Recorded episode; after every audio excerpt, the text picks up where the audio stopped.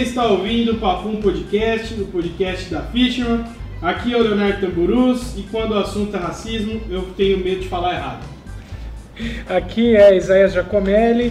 Pessoas vivem, lutam, lutam, morrem por seus ideais errados por falta de conhecimento.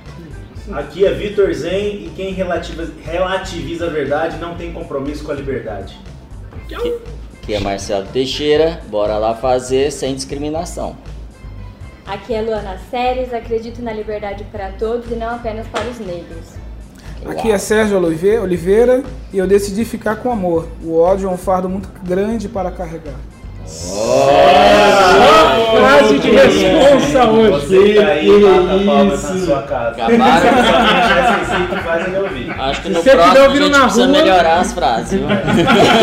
Acho que as nossas frases são resolveu falar Tim Late. Ah, daqui a pouco, Tá pensando na Deu uma gente. gaguejada, né? Aí eu gaguejei na sequência. Hoje foi o Smith ou. Hoje? Não, hoje foi o eh, George Michael. Show! Música dele. Seja bem-vindo à nossa querida audiência, seja bem-vindo à nossa bancada, Mega Power. Estamos aqui para mais episódio do Papum, então já dá like aí na plataforma que você estiver ouvindo ou assistindo e compartilha com os amigos essa conversa boa de ouvir. Siga e se inscreva nas nossas redes sociais, Facebook, YouTube, Spotify e no nosso Instagram, arroba Papum Podcast. E a gente queria uma salva de palmas para agradecer a Absoluta Filmes. Zica! Essa é a hora que os editores odeiam. Estourou a hora. Os caras nós. O cara, o, cara, o cara tá esquecido, né? Ele não acostumou ainda na edição. ele Vai dar um susto. Dá um susto, velho. E a gente tem mais um agradecimento à Radice Café Especiais. Opa! Aí, Diegão, valeu! E a gente quer apresentar já de cara os nossos convidados. A gente tem muita coisa para conversar hoje, é um assunto complexo.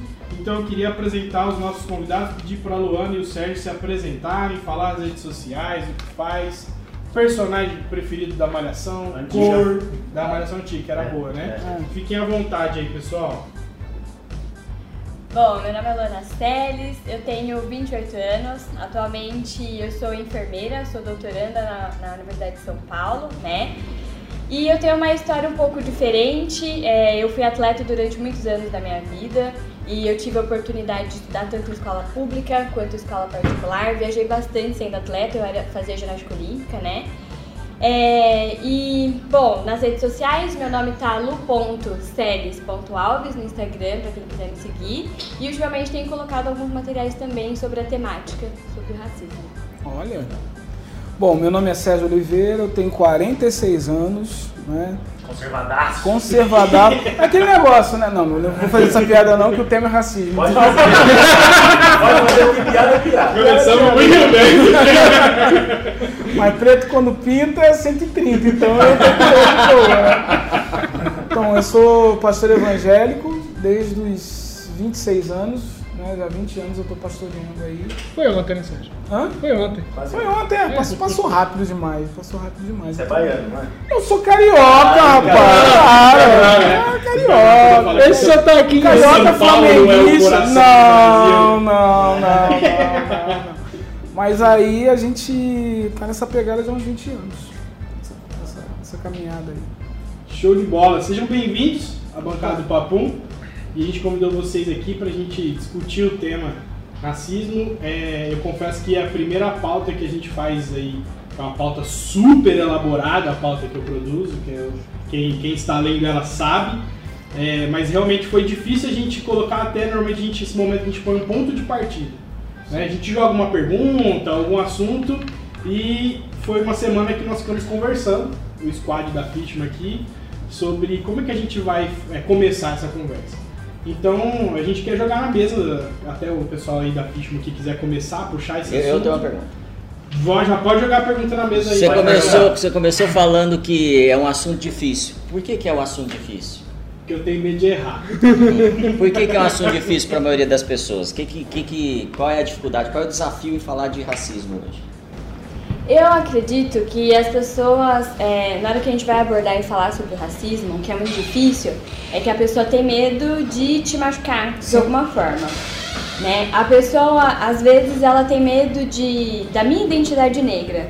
Então, tudo que ela vai referir a mim sobre a minha identidade negra, eu vejo que ela vem pisando em ovos assim bem devagar para falar porque na verdade, no sistema educacional atual, a gente não fala da história negra. A gente fala da nossa era, do nosso período colonial, mas ninguém fala do negro. O que, que aconteceu? Ah, abolição, aboliu. E aí? E Legal. depois? Eu acho que é bem por aí. Eu acho que vai também da, da composição da social da gente, né? Porque acho que o social tem a ver também com, com a nossa cabeça. Então a gente tem uma história onde essa questão do negro não se toca, não se fala. Então acho que as pessoas elas têm tato para tratar dessas coisas, ainda mais com o negro, né? Eu fiz uma piada aqui, mas eu estava em casa pensando que é, é muito natural um negão, um negro, se brigar com outro, né? fazer piada com outro. Mas se um branco fizer uma piada de negro, aí já olha assim, ué, o que pode estar pegando, né? Então, eu acho que também rola essa questão do, do que a gente tem estabelecido aqui na cabeça. Então a coisa passa a ser mais, mais difícil. Mas você vê diferença, Sérgio? Por exemplo, da sua juventude, você ainda é um jovem Ô, senhor, Simone! mas da sua juventude mais jovem, sobre o tema, sobre como é, é, acontecia esses casos de racismo, se mudou, porque você é um cara que é, pode falar com propriedade, né, assim, porque viveu na pele aí várias mudanças, inclusive no Brasil, né? Então assim, você viu, você, você viu mudar governo, você viu mudar política e o que, que mudou, entendeu? Então, as coisas continuam acontecendo. Eu acho que a diferença hoje é que está sendo muito mais falado, está sendo muito mais, mais aberto, né? A repercussão é maior. Mas o que acontecia no passado, o que acontecia pelo menos na minha, na minha juventude, quando tem uns, No Rio? no Rio, uns anos atrás, continua acontecendo hoje. Eu, eu acho que hoje ainda é pior. E aí eu falar agora, o que, é pior? O que, que, o que acontece? O pior é a violência. A violência com, com, a, com, com a qual os negros são tratados. Eu acho que isso parece que está exacerbado, assim. É, eu, agora eu vou falar uma frase do Will Smith. O Will Smith, ele fala que o racismo ele sempre existiu, é que agora ele está gravado. A diferença é que, é, por que que o George, o George Floyd teve uma repercussão muito grande, assim como o Pedro Gonzaga também, que também veio a óbito por asfixia, assim como o Eric Garner, que também foi a óbito por asfixia. É que as pessoas estavam perto e tiveram coragem de filmar. Né? Então, sempre aconteceu, a violência contra o negro sempre aconteceu, simplesmente é pelo fato dela ser negra, né? E só que agora estão gravando e o pessoal tá mostrando pra todo mundo, né? Pra falar assim, porque é o que eu cheguei até a conversar com meu namorado hoje, falei assim, no início eu achava que eu era dramática, eu falava, nossa, eu sou muito fraca, sou dramática, faço muito drama, coisa da minha cabeça. E com o passar do tempo, as histórias de tempo em tempo, ela vai se repetindo. Você fala, não é possível, não é da minha cabeça, não sou louca. Isso é, aí, você começa a pesquisar. Minha mãe sempre é, me instigou muito a estudar, sempre fui bem proativa nisso. E aí eu falei, não, eu sei o nome disso, tem nome, não é minha loucura, é racismo. Então eu acho que é por conta disso também. Né? Então eu acho que a internet, a mídia tem ajudado muito a enfatizar uma coisa que acontece há anos e acho que aí por isso gerou revolta, porque a gente tá vendo. Eu acho que a, a- essa geração agora está resgatando uma coisa que as gerações anteriores tinham e era muito forte, que é a questão do protesto. De sair à rua, de falar. né? Se bem que a gente está vendo isso mais no- nos Estados Unidos, aqui no Brasil não é tanto essa pegada. Agora que o pessoal é meio inflamado com o movimento de lá começou a sair. Mas, Existe essa influência sempre dos Estados Unidos aqui nos movimentos? Cara, eu acho que aquilo que é visível acaba influenciando, né? Então é muito visível essa questão, essa questão ficou, se tornou muito visível. Então acabou influenciando o pessoal daqui, porque morre gente aqui como pô, morreu um menino de 14 anos dentro de casa. Sim. Dentro de casa, o cara tá dentro de casa, uma ação da polícia, eu não estou julgando a polícia, tem muito policial, gente boa, bom mesmo, mas a gente sabe que o contrário também existe. Um moleque morreu dentro de casa, sumiram com o corpo do, do garoto, apareceu algum tempo depois, e ninguém fez nada, foi no Morro do Rio. Agora o cara lá morre, é gravado, é filmado, todo mundo fica sabendo, e, e e o povo lá reage, influencia quem está aqui. Porque a gente começa a pensar no que está acontecendo aqui, começa a pensar assim, pô, é a mesma coisa. Estão morrendo do mesmo jeito. Só que lá eles falam e a gente não fala. Então acho que isso. E o triste é que foi muito um na sequência do outro, né? do Coisas acho que de uma semana de diferença e né, nem ganhou repercussão na mídia o caso do menino enquanto não aconteceu do, do Floyd. Depois que aí a mídia engatou o negócio junto e a gente fica pensando, né? Por que será que não valorizou antes de ter explodido lá fora? Eu morei na Liberdade. Na, a Liberdade é o, um- acho que o bairro, pelo menos quando morava lá, era dito que era o bairro negro, o maior bairro negro da América Latina. É muito, é muito negro. Quando eu saí de Salvador para o Rio, eu via no aeroporto a diferença. Salvador é o pessoal mais. No Rio o pessoal é mais branco mesmo. Né? E na Liberdade teve uma época que teve é, greve da polícia. E nós estávamos saindo para o acampamento da igreja. E os meninos tinham que sair de casa para ir né, andando até a igreja, dentro do bairro. Cara, eu tive que correr com os meninos para me esconder, porque policiais, tipo milícia, né? Uhum. Estavam matando os meninos negros que estavam andando na rua, porque eles não perguntavam se era bandido ou não. Então a- o critério era negro, mata. Então eu e mais a negrada toda da igreja. A gente tive que correr, se Caraca. enfiar dentro da casa de uma irmã por conta disso. Então existe isso ainda. É, a, a história do George Floyd também me marcou, acho que na verdade pra mim foi um estopim, né? Porque assim, eu acho que a gente tem um limite de tolerância. Então, durante o decorrer da sua vida, chega um, momento que você vai sofrendo racismo e fala, ah, eu vou deixar passar. Aí acontece de novo, você fala, ah, essa eu vou deixar passar. E o George Floyd, pra mim, ele teve um marco. Por quê? É, quando eu era mais nova, eu tinha acho que uns 9, 10 anos, né? É, minha avó mora num bairro de periferia, aqui em Ribeirão Preto, Simeone. Eu fui com meu padrinho no mercado é, comprar umas coisas que ela queria lá, fazer a comida pra família lá. A gente foi. O, mercado era meio longe, tava um tempo meio nublado. Meu padrinho foi de moletom, bermuda e chinela. E eu tava com ele, né? Fui. E aí na volta começou a chover, a gente saiu correndo e a sacolinha arrebentou.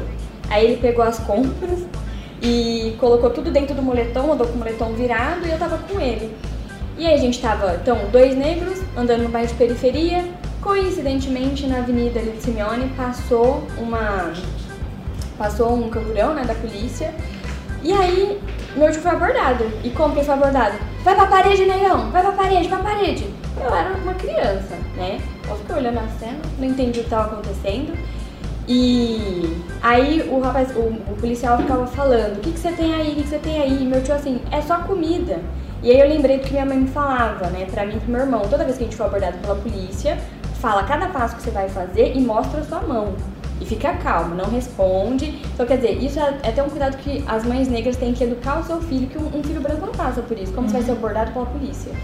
E aí eu fiquei pensando, falei, eita, ele tem que levantar a mão. Se ele não levantar a mão, algum problema vai acontecer, que foi o que minha mãe me ensinou. E aí meu tio, meu tio, que inclusive era segurança, eu vi que ele tava muito bravo. Ele tava bufando, ele tava segurando o ódio para não responder. Na hora que ele levantou a mão, a compra caiu tudo pro chão, estragou tudo. Aí o policial saiu do carro, veio como, e, acho que essa é a cena que me marca do Floyd. Ele pegou o braço, passou no pescoço do meu tio e tacou na parede. Ralou a cara do meu tio na parede. Eu vi. Né? E eu fico pensando, se fosse uma pessoa branca andando com, com moletom, com capuz, que ele tava com capuz, segurando, eu não sei o que, que o policial achou, achou que era o quê? Porque tem a questão do estereótipo, né? Que o racismo, ele é uma junção do preconceito é, da, e da discriminação, né? E aí o preconceito e a discriminação gera um estereótipo da pessoa. Então o negro ele é mau caráter. É assim que ele é visto na sociedade. Então o negro tá com alguma coisa embolada, pode ser uma arma, pode ser droga, pode ser. E aí ele foi abordado, ainda mais no bairro de periferia. Então, quando eu vi essa cena dele pegando no pescoço do meu tio e esfolando a cara dele na, na parede, foi a mesma coisa que o policial em Minnesota fez com o George Floyd, tá com ele puxando até o joelho na, no pescoço, né? Então, assim, eu poderia ter assistido ali o meu tio, eu podia ter perdido meu tio naquele momento, né? Que foi inclusive o Zen veio conversar comigo. Falou, Lu, me fala um pouco. Eu acho que eu chorei muito vendo o vídeo do Jorge, eu quis ver, eu quis sentir. Impactante. Porque marcou, porque marcou e poderia ter, eu poderia ter assistido. Assim como o caso da Luana aqui em Ribeirão Preto, a da Luana Barbosa, né?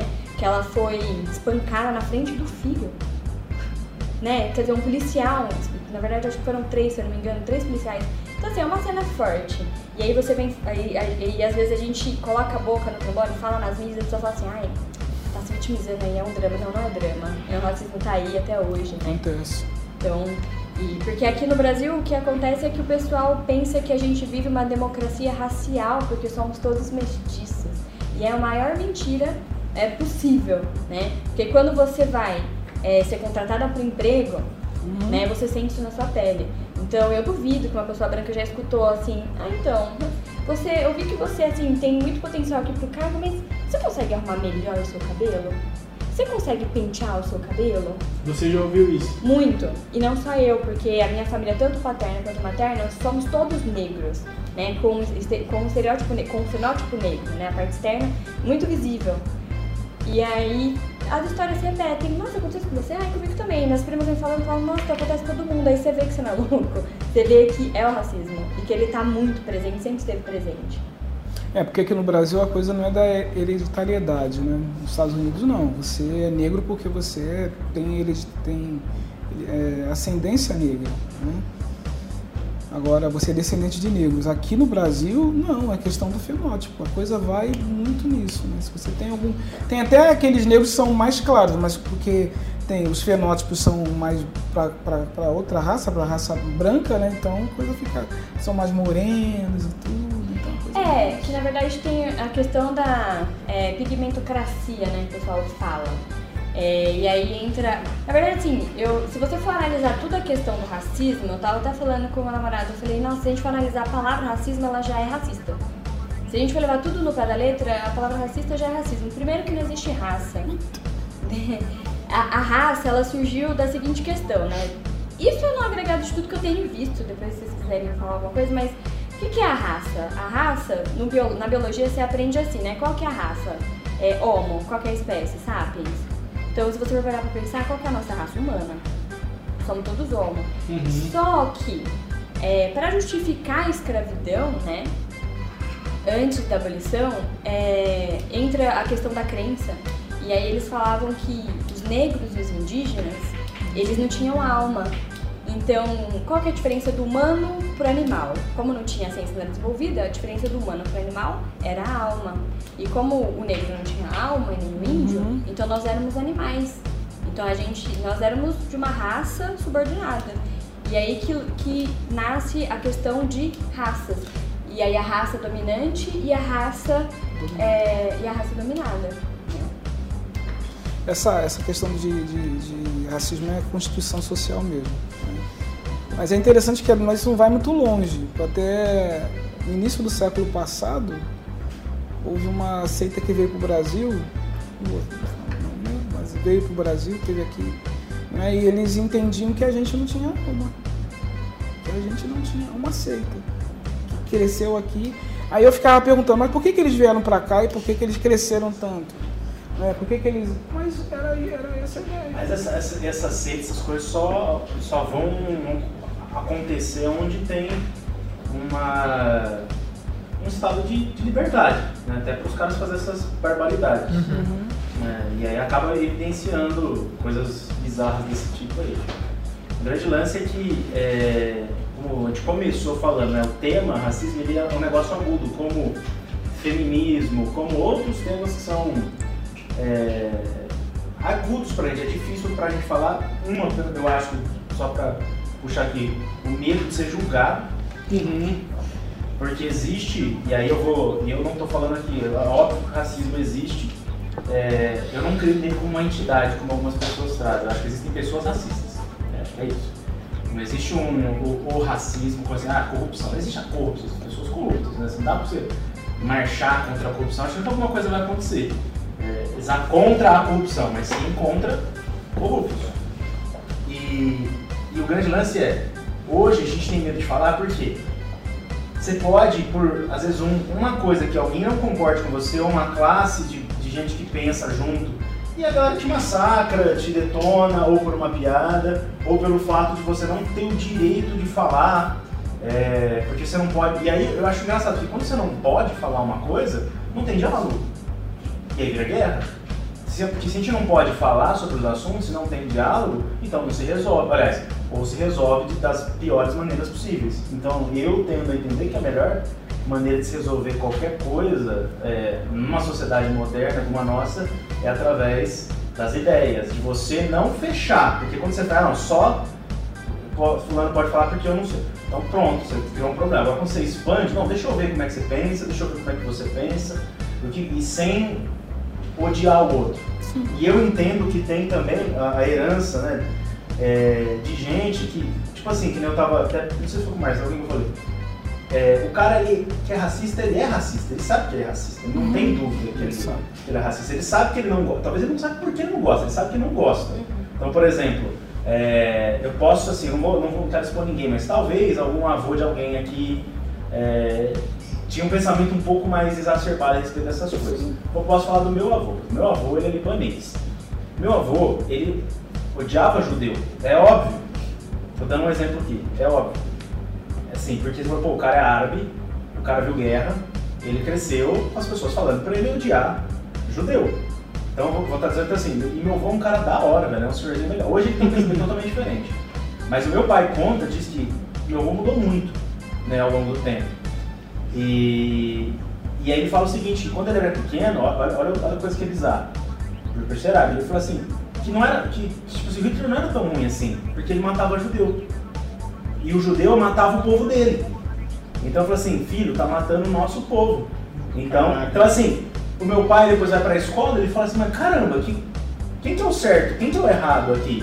Eu tô dando, eu tô dando um exemplo assim, que faz sentido para aquele contexto. Você fala pro meu, meu avô, ele fala, eles são tudo parentes, são tudo bobos, você ainda. São tudo bobo é bom. Terra Santa aqui no Brasil. Eu sou brasileiro, eu vou ficar matando. Brasiliano. Meus, é, eu vou ficar matando meus patrícios? Israel, Palestina, se é tudo primo, tudo patrício. Então, assim, mudou, tô falando, mas pensa pro cara, às vezes foi com aquele pensamento, ele nem sabe por que ele não gosta. Ele passa para a próxima geração. Então, assim, qual que é, de fato, e a gente já. O racismo existe, mas eu vejo muita gente falando também sobre o tema, mas eu vejo pouca, pouco diálogo sobre soluções, muitas vezes, é, para isso. Porque, assim, é, o cara que é racista, você não desvira ele racista, na minha opinião, ele não desvira racista. Mas aí o que, que você faz? Como é que ficam as próximas gerações? Como é que vai ser, entendeu? Então, não sei se vocês já pensaram sobre isso. Bom, eu tenho uma opinião formada de que a primeira coisa, o problema do racismo ser recorrente e acontecer é, por, todo, por todo esse período aí, é que é a ignorância. Né? Então, a ignorância é a pessoa que ela ignora o saber. Eu sou ignorante em vários aspectos e tem pessoas que ignoram esse saber sobre o racismo. E principalmente as pessoas que não sofrem com o racismo, ou seja, as pessoas que não são negras, elas não lembram que existe o racismo, porque elas não estão ali todo dia. Então, aí não existe a proatividade da pessoa pesquisar e estudar sobre isso, né? E porque quando a pessoa conhece o que, que é, entende o que é e estuda, ela consegue passar pro filho. E aí a pessoa consegue entender que não existe mais, assim, que tem que cair por terra essa questão de raça, que nem existe mais. Na verdade, eu venho do, do conceito de que a raça não existe mais, existe a etnia. E ainda assim, o negro como etnia por si só, a gente não consegue nem se posicionar. Então, por exemplo, depois da abolição, né, não foi feita nenhuma política de reinserção social do negro. E ainda para piorar, toda a cultura negra era caçada. Então as pessoas que cantavam samba, é, elas eram contra o Estado. Elas eram caçadas, elas eram presas. As pessoas que praticavam a religião negra, né, que são os candomblés, ubanza, elas eram presas, né? Então a religião do negro ela foi endemoniada e aí, né? Então assim, é, fora que o negro ele não, ele não era emancipado, a gente não podia comprar terra, a gente não podia votar, a gente não tinha direito de voz. Então, todas essas questões. Quando uma pessoa começa a entender essas questões, ela entende que, independente da cor de pele, somos pessoas, entendeu? Ponto. E aí acaba essa questão do, do racismo, que ao meu ver o termo correto seria etnicismo, né? Porque tem a questão cultural. E a gente perdeu. Então, por exemplo, você consegue ter acesso, é, quando você olha a documentação da sua família, você consegue saber de onde sua família veio. Eu não sei exatamente onde os meus avós africanos, que são africanos, de onde que eles vieram. Entende? E a gente perdeu esses documentos, foram queimados, então a gente, per... a gente- existe um limbo muito grande. E só o fato da gente não saber de onde a gente veio e pra onde a gente vai, isso já é um sofrimento pro, pro negro. E aí a pessoa entender, eu acho que é o primeiro pontapé. O primeiro pontapé é para mudar e é, solucionar o racismo. Entender, estudar, estudar para entender. Você entendeu? Você passa pro seu filho, passa pro seu filho amar a diferença do outro. Porque quais são os. o- quando você é criança, o primeiro problema, vou falar de mim, sou mulher. Então, por exemplo, que aí o Serginho vai falar da parte dele também. Por exemplo, meu cabelo foi um problema que, gente, vocês não estão entendendo. Hoje, vocês me veem hoje, só que vocês não viram o que eu passei antes pra chegar até aqui e ser, ser esse poder que eu tenho hoje. Que hoje eu tenho orgulho de falar assim, sou uma mulher empoderada. Porque eu sofri tanto antes, eu, era, eu andava assim, ó, curvada, sabe? De vergonha, de medo. De, por quê? Todo mundo que viu meu cabelo, criança, olha gente, criança é, é perigoso. Criança é bicho ruim, velho. Eu falo, esse Criança é negócio. perigoso. Ô, Olha. Criança é bicho bicho ruim. Fala Como é que é o ismo de criança? Como é que é o ismo de criança no próximo tema? Você vai falar, velho, mas criança, velho. É, tem isso, o dom, ruim. velho, de te marcar. Tipo assim, você tá com 50 E anos, você consegue- lembra daquele lazarento, velho. Te zoou na escola, que pior que baixou lembro suas mesmo. calças, que te deu a pena. Não lembra? Lógico que lembra, velho. É. É sempre um satanás desse aí, e aí, o que acontece? Quando fica adulto, ele vem te cumprimentar, e tipo assim, tudo bem, ele, ele, faz- ele, ele deve ter vergonha do que ele faz, mas tipo, ele finge que. Mas você lembra. Ele fala assim, se Sim. Meu avô tá assim com quase lembra? 90 anos e conta de uma situação que aconteceu na escola. É? Se, se quem apanha não esquece, né? Não, não esquece não, mano. Mas a criança é, é, é braba, velho. Nossa. É, é, Criança é bicho ruim. E é bem nessa filtro, fase, né? E é, bem- e é exatamente isso, é bem nessa fase, porque criança não tem filtro, então ela fala o que ela pensa. Mas criança é bom, viu, gente? Isso. Eu amo criança, eu tenho filho. Acho que eu Consertar agora, né? É. A criança tem um dom, assim, eles não têm filtro. Eu procurei aqui qual, qual que é o preconceito de criança. Não tem essa palavra. dá- tá? Você tem a chance de criar ainda aqui. Não, mas não tem filtro. Tipo, eu fazia umas zoeiras todos os tipos possíveis, assim, fazia zoeira com os meus amigos e era zoado também pra caramba. Hoje eu falo assim, cara, eu não devia ter falado aquilo. É muito louco que criança às vezes aprende em casa e solta, também não tem filtro. Né? E aí a aí bomba vem. Porque às vezes o adulto pensa e você tem que tomar um murro na boca, ou ele tomar mal Agora a criança, velho, quer nem saber. É igual quando um- um- uma pessoa gordinha vai lá no parque das crianças e sobrou Olha os traumas, olha os é assim, traumas. Ah, mãe, o moço gordão. Mas pra ela tá tudo certo. Já sofreu gordofobia, Léo? Gordofobia? É, paralelo aqui. Tem nada a ver com racismo. Cara, já, mas eu acho que foram poucas situações que ficaram tão expostas assim. É, eu tô parado. É, eu tô parado. Até porque normalmente quando eu abro a boca e me posiciono, normalmente abafa, né? Mas já, já sofri sim. Com certeza. Pode Tá bom. continuar, Lu. Criança. É, então, criança não tem filtro, né? Então, por isso que come- o racismo ele começa aí, ó. Quando você é novinho, você já tá sofrendo racismo, só que você não sabe. Então, por exemplo, meu problema na escola, qual era? Ninguém queria sentar atrás de mim. É um fato. Por causa do meu cabelo. Aí o pessoal começava, eu não enxergo nada atrás da Luana. E aí, o que a professora fazia? Luana, vai lá pro fundo. Caraca, rolava assim. Vai lá pro fundo. Beleza, aí é pro fundo. Aí a pessoa que sentava atrás de mim jogava tudo que tinha no- na terra, a pessoa tacava no meu cabelo. Sacanagem. Caraca, velho. Então, por exemplo, ele tava, vamos supor, ele era sempre menino. Daí sentava atrás de É mim. menino, é. Aí ele vinha lá, apagava, ficava, ficava passando a borracha no caderno assim, fazia aquele pozinho, catava o pozinho, pum, tacava no meu cabelo. E pra tirar. Mano do É céu. que Já zoeira de chiclete? menino, zoeira de menino é meio que jogar coisa, O chiclete é muito mancado. já velho. vai no psicológico. Agora, né? Na- por exemplo, o chiclete. Aí Nossa, começou, chiclete é começou com a borrachinha. Aí às vezes eu tava lá no isso eu vou falar da escola pública, na escola pública. Daí, daí às vezes o, o povo pegava aquelas folhas secas assim, né, outono, tacava na minha, e tacava tudo na minha cabeça, entendeu? E era mal ruim, eu ficava chorando, depois eu tinha que chegar em casa. Enfim, eu tinha uma rotina pesada, que eu era atleta, não sei o quê, pra tirar aquele negócio do meu cabelo, enfim. E aí, o ápice que eu fiquei... Então, às vezes era bom você sentar no fundo, né? Ninguém jogava coisa na sua cabeça. Ninguém né? jogava coisa na minha cabeça. Mas aí tinha um recreio, né? Porque é um Ah, recreio que tá, jogava também. folha. Aí teve o lance do chiclete. Aquele dia, porque daí minha mãe teve que cortar meu cabelo desse tamanho, Nossa, pequenininho. Então, porque o menino é colou o chiclete aqui e eu passei a mão. E o pior, e Aí o essa negócio parte... emprastou tudo. Não, teve que cortar, não teve jeito. Teve que cortar muito curta. E esse é o problema quando a gente fala assim, não é só o negro, não foi o negro que criou o racismo. Então, por que a gente perde a participação de todos? São os não negros que, da, que partiu o racismo, né? Que deu pontapé no racismo. Daí, por exemplo, você vê uma criança, ou né, um inspetor tá ali na escola, ninguém falou nada, o cara deu chiclete no meu cabelo, tive que vol- voltei no outro dia o cabelo desse tamanho, pequenininho. Entendeu? Isso não só foi um sofrimento pra mim. Então eu comecei a entender desde aí que meu cabelo era um problema. Aí eu fui procurar emprego, acontece essa questão de que ninguém me contrata porque eu não sei arrumar meu cabelo. Entende? Então, é, é- começa por aí. São essas coisas que a gente que a gente vem carregando. Então, por isso que eu acho que a educação, desde o início, é o que muda, porque eu trago traumas desde a infância, entendeu? E esses traumas só se repetem, né? Então, a educação, pra mim, é o pontapé inicial, acho que pra muita coisa, não só pro racismo, mas porque daí você ensina é, a pessoa a entender a dor do outro, né? Não tratar assim com, com essa discriminação, essa segregação. E também tem a questão, acho que também da, da própria religião, né? De realmente você educar de verdade seu filho, amar o próximo. E não sair falando por aí que você ama o próximo, entendeu? Mas realmente fazer a prática de realmente amar o próximo. Então eu acho que a educação é o pontapé inicial pra gente começar, começar a combater o racismo.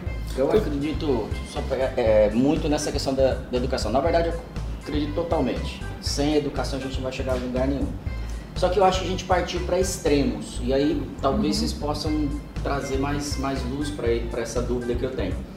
É, eu cresci, e aí eu fiquei já me senti passando por preconceito aqui, que o Victor falou Você cresceu bullying. em da sua ou idade. idade? Da sua idade não, não falou da É minha. outro preconceito agora.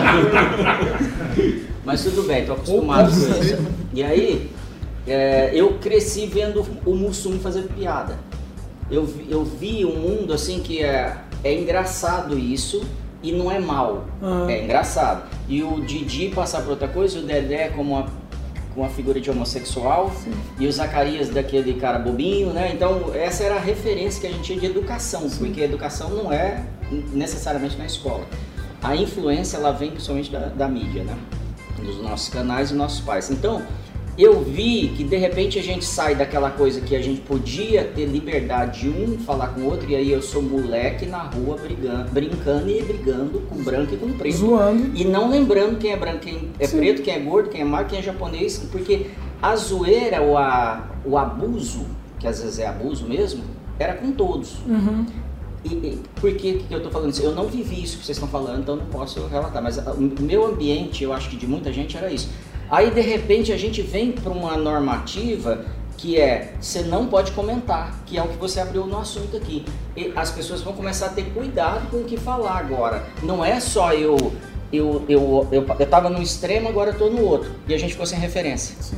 É, a gente ficou sem referência, a escola não, não preparou nada, a- o governo não preparou nada, é, não existe talvez aí é, campanhas ou estratégias de inclusão, famílias, né? É, de inclusão e eu sou eu, eu já já tenho assim uma defesa que eu não acho que pode ter uma inclusão do preto porque a gente vai entrar de novo na, na questão do racismo. Eu acho que quanto mais a gente levanta essa tese, a gente separa o negro e o branco, o preto e o branco, que é o certo dizer, não é isso?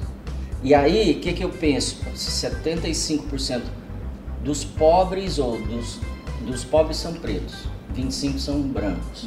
Isso é uma estatística no Brasil. O problema é a pobreza, porque eu vejo o branco sendo abordado dependendo do jeito que ele está sendo vestido, que ele tá vestido. Camisa do Corinthians. É, eu vejo isso. Então, é claro que é um pouco menos, mas eu vejo menos. É, mas eu, eu chego a ver. Então, como é que a gente pode construir algo que, que não separe mais? Porque eu também não acredito que existe racismo, tá? Eu, eu acredito que existe discriminação do judeu, do japonês, de- do gordo, de É, todo mundo. isso que eu- E eu diminuo o outro. Eu acredito que existe racismo do cara que acredita em raças diferentes. Esse existe. Por exemplo, o cara ele acredita que a raça dele é melhor. Aí existe racismo. E-? Eu- eu Porque até anotei. Ele, ele acredita nessa É, diferença. eu, eu acredito que ele se acha menor. Eu não acho que ele se acha maior, mas essa é uma outra discussão. Ah, sim, tá. Ele tá se protegendo, é, ele tá se protegendo para poder, eu diminuo o outro, então eu me sinto melhor. Ah, mas tirando, tirando a questão da psicanálise, Assustado. é, pensa assim no cara que nem pensou nisso. Tipo assim, foi ensinado igual tipo é, os, os padres ensinaram, os padres, a igreja, a igreja, a igreja tem um papel nisso tudo aí. Uhum. É, não estou falando para falar mal da igreja, mas ela continua tendo um papel sempre na sociedade, ela é muito importante, principalmente numa cultura cristã que é a nossa. É, mas tem uma posição, em certo momento do Império, que o, a igreja começa a recomendar os senhores de escravos, do tipo assim, olha, não pode amarrar o cara no tronco e tal, não sei o quê. Mas também não deixa ele muito folgado, porque ele, Ah, ele é preguiçoso. Então, tipo assim, mas isso era uma, era uma concepção de que o negro ele era preguiçoso, ele trabalhava pouco. E tipo assim, então assim, mas por quê? Porque falava que esse tipo de raça É. era assim. Então assim, Era o entendimento. é, um é uma crença de, biológica, entendeu? Assim, tipo assim, que a- biologicamente ele é dado a esse tipo de coisa. Já não é uma questão da alma, nem, da- nem do inverso, né? Que é o que, o, que a, a nação muçulmana lá do Malcolm X falava, que o branco era demônio, né? Que o cara falava que foi Sim. criado pelo cientista Iaco lá, não sei o quê. Mas assim, é uma questão, eu, eu vejo que o racismo ele existe na cabeça do cara que vê de fato a diferença. E, e o preconceito e a discriminação, ela, é, ela existe, só que não é do, do tipo do cara assim que fala, não, essa raça é pior, e ele merece, e é isso mesmo, como a gente já viu, ah, negro tem que não sei o que, negro tem que não sei o que lá. Entendeu? Como vemos o inverso? Tem uma. Tem um, tem um- você falando de educação e você também. Eu lembro muito Não, ela de primeiro, um. depois eu. É, pode ser. Eu lembro muito de um, de um exemplo que pra mim é muito claro, que é minha avó. Minha avó já faleceu. Ela. Eu não acredito que ela era racista, eu acredito que ela tinha uma grande discriminação com o negro. Mas por quê? A fazenda onde ela viveu e a cidade que ela viveu ainda tinha escravos. Ainda na década de 30. É normal. Era super normal, isso numa cidadezinha em Minas Gerais. O pai dela era, enfim, fazia umas paradas meio loucas lá nas fazendas.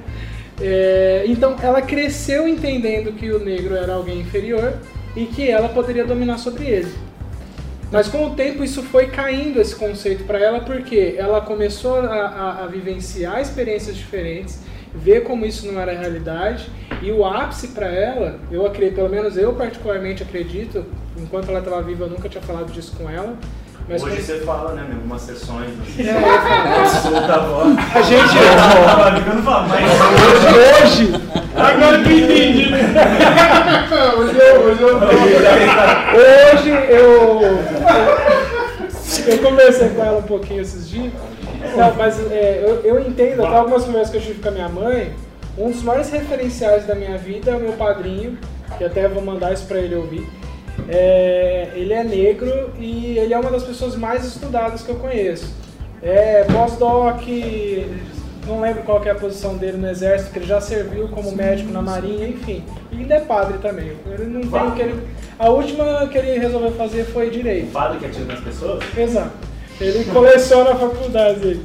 Então, eu acredito que quando ela se relacionou com ele, ela viu, tipo, caramba, que diferença do que eu pensava. Eu acredito que isso foi o, o ápice.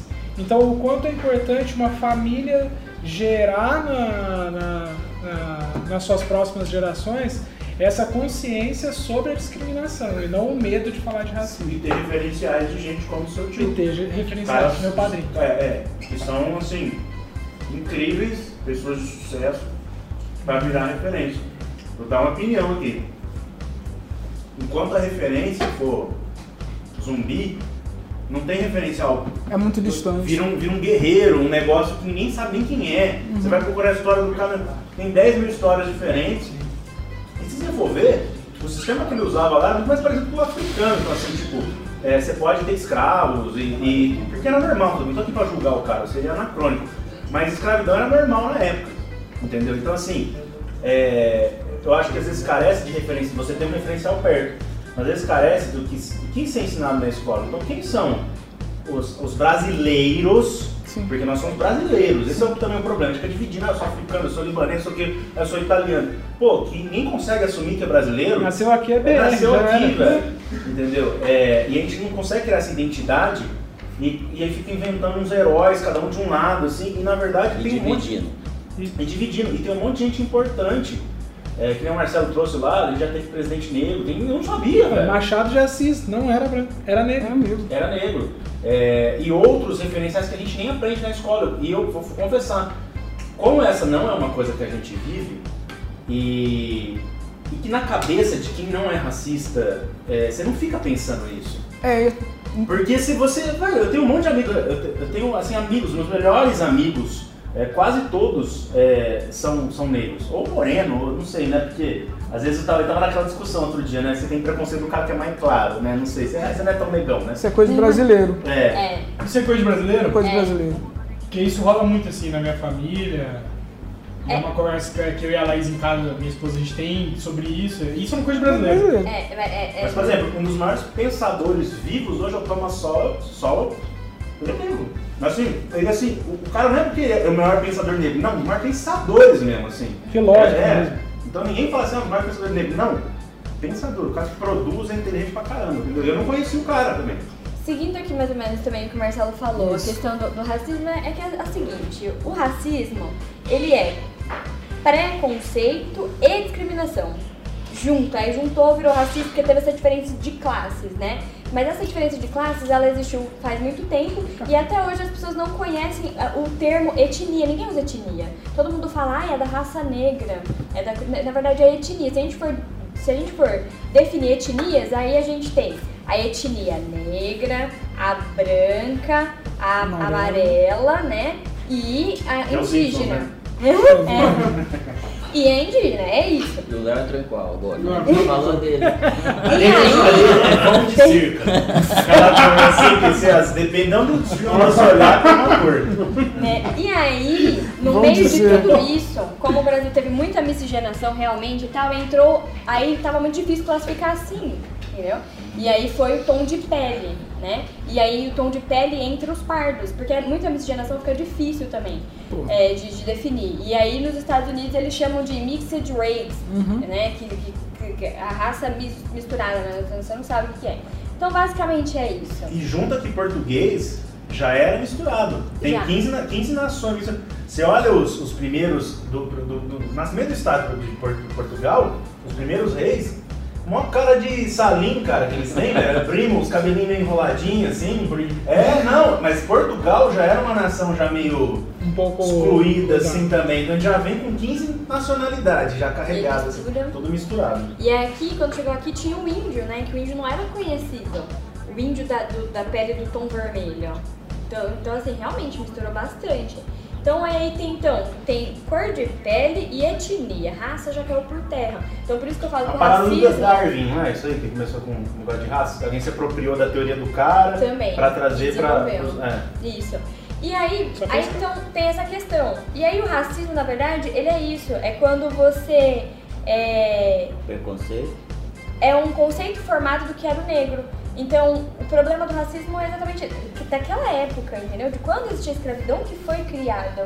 Então, qual que é o preconceito que você tem do negro? O negro é safado. Por quê? Porque ele era. Não, ele só estava escravizado.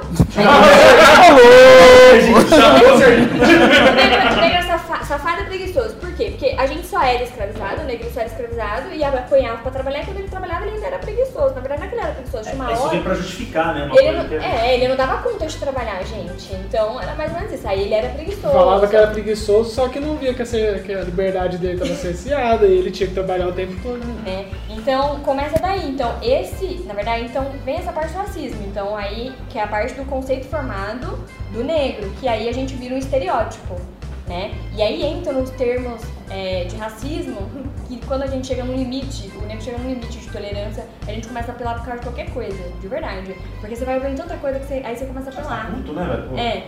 Então, por exemplo, então o negro, o negro ele é visto como preguiçoso, ele é Indolente. visto como mau caráter. Mas por que que ele é visto como mau, mau caráter? Depois da abolição, a gente não, não podia comprar terra, a gente não podia votar, a gente não podia estudar, a gente não podia fazer nada, você tinha que dar seu jeito. Entendeu? Que foi um pouco, um pouco diferente do que aconteceu nos Estados Unidos. É, a evolução que eles tiveram, a acesso à liberdade é muito mais rápido, foi muito mais rápido que aqui. Foi diferente daqui. E Diferente. aqui foi o último país a realmente aceitar a abolição. Quando chegou a, quando chegou a bula papal falando para recomendando a, a liberdade dos, dos escravos que o Joaquim Nabuco estava brigando, né, para ter, já tava 13 de maio já tinha passado faz tempo, né? Entendeu? Então aí tem toda essa questão. Então aí cria esse estereótipo. É, eu tive uma oportunidade, né, no- durante o meu intercâmbio, durante a faculdade, eu estudei fora um período, fiquei na Europa, e aí eu senti mais ainda essa questão também, a mulher negra, ela é muito sexualizada. Pra caramba.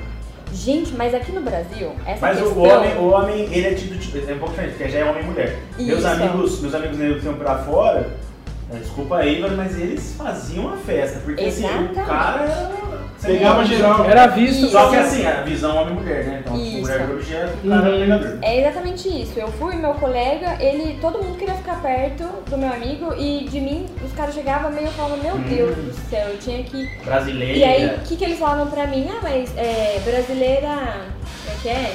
Tem mentalidade livre. Eu falei, querido, aqui não tem mentalidade livre, não. Você não chega perto, não. Você vai levar um tapa na cara e você fica na Mentalidade sua. livre. Você vai- É. é livre é minha mão, né? A namorada dela aqui ralou, velho. mano. Mentalidade livre nada, sai daqui. Então era bem assim. Então, é, então a mulher ela é sexualizada porque na verdade o que que é escrava? Ela, ela era um objeto. Então quem que, quem que amamentava o filho da Sinhá? Era a mulher Mucama. Né? E, na e quem era a Mucama? A Mucama era uma negra que ela já tinha, que ela era meio misturada, ela tinha o tom da pele mais clara e aí ela era aceita pra ficar lá com a Sinhá. Os mais escuros iam pros trabalhos braçais. E aí aqui no Brasil, problema do Brasil no negro. Primeiro, é, ninguém quer ser negro. Porque você cresce com os termos de que a coisa tá preta, a coisa tá ruim. A inveja negra é inveja ruim. O termo preto no Brasil, ele é muito utilizado como coisa ruim. Nas outras línguas, isso não acontece, né? No, no inglês você não vê isso acontecer, nas outras línguas é mais difícil acontecer. Não posso falar da propriedade de todas as línguas, mas Eu não faço não tem. Eu sei daqui também. E aqui a gente tem muito essa questão preto é ruim, preto é ruim, preto é ruim. Aí pensa numa criança, ela escuta que ser preto é ruim. O que, que ela vai querer ser? Qualquer coisa menos preto. Se falar que ela é. Não, eu não sou preta. Aí tem esse problema. Aí, aí tem o tabu de falar da cor da pele da pessoa. Então, por exemplo, que as pessoas não sabem que isso faz parte do racismo e as pessoas não entendem. Ser, é, tem o cara que ele é racista, que odeia o negro, mas tem atitudes racistas e as pessoas não sabem disso. Que aí a gente entra no racismo estrutural. É um racismo embutido que a gente aceita, né? E aí, por exemplo, muitas mulheres muito clarinhas, loiras, elas falam, nossa, eu queria ter essa sua cor do pecado, não sei o quê. Aí a Luana, como ela antes demais, é que eu não posso levar tudo ao pé da letra também. porque Se eu for falar tudo, eu vou ficar sendo muito chata. Mas, por exemplo, cor do pecado é uma coisa que piora a minha imagem. Cor do pecado sensualiza a minha imagem. Cor do pecado, entendeu? E a visão que quando eu cheguei lá em Portugal, por que, todo mundo queria, que queria conversar? Gente, sabe o que o pessoal fazia comigo? Pedia pra tirar foto. Falava, não, eu vou tirar foto com você. Não, não, só quero tirar uma foto pra falar que você é uma mulata. Eu falei, eu sou mulata, sou negra. E aí a pessoa não nem o que significa mulato, que mulato é uma coisa ruim, né? A pessoa não sabe. é, então, assim, tem essas questões. é, é, e, e- vira essa bola de neve do conceito pré-formado do negro. Né? E aí tem também a discriminação, que é segregar. Então, por exemplo, é, dos locais que eu já trabalhei. Gente, teve várias vezes que os gerentes me tiravam do atendimento, que, do atendimento ao público, me colocavam lá no fundo. E aí eu falei assim, mas por que você me colocando nessa sala aqui? O atendimento é ali. E aí eles falavam assim, ah, é que você não tem uma aparência pra ficar lá na frente. Aí eu falava, qual que é a aparência que você quer nessa loja? Que, que, que aparência que tem? Qual que é a aparência de atender o público? Só tem que atender. Então tem essa questão, que aí, é que aí entra a discriminação. E aí o preconceito e a discriminação é, caracterizam a questão do racismo que vem seguindo essas gerações, entendeu? Que já é um termo que caiu por terra. Mas que a gente fala racismo, que é o termo que marcou que as Então. pessoas sabem.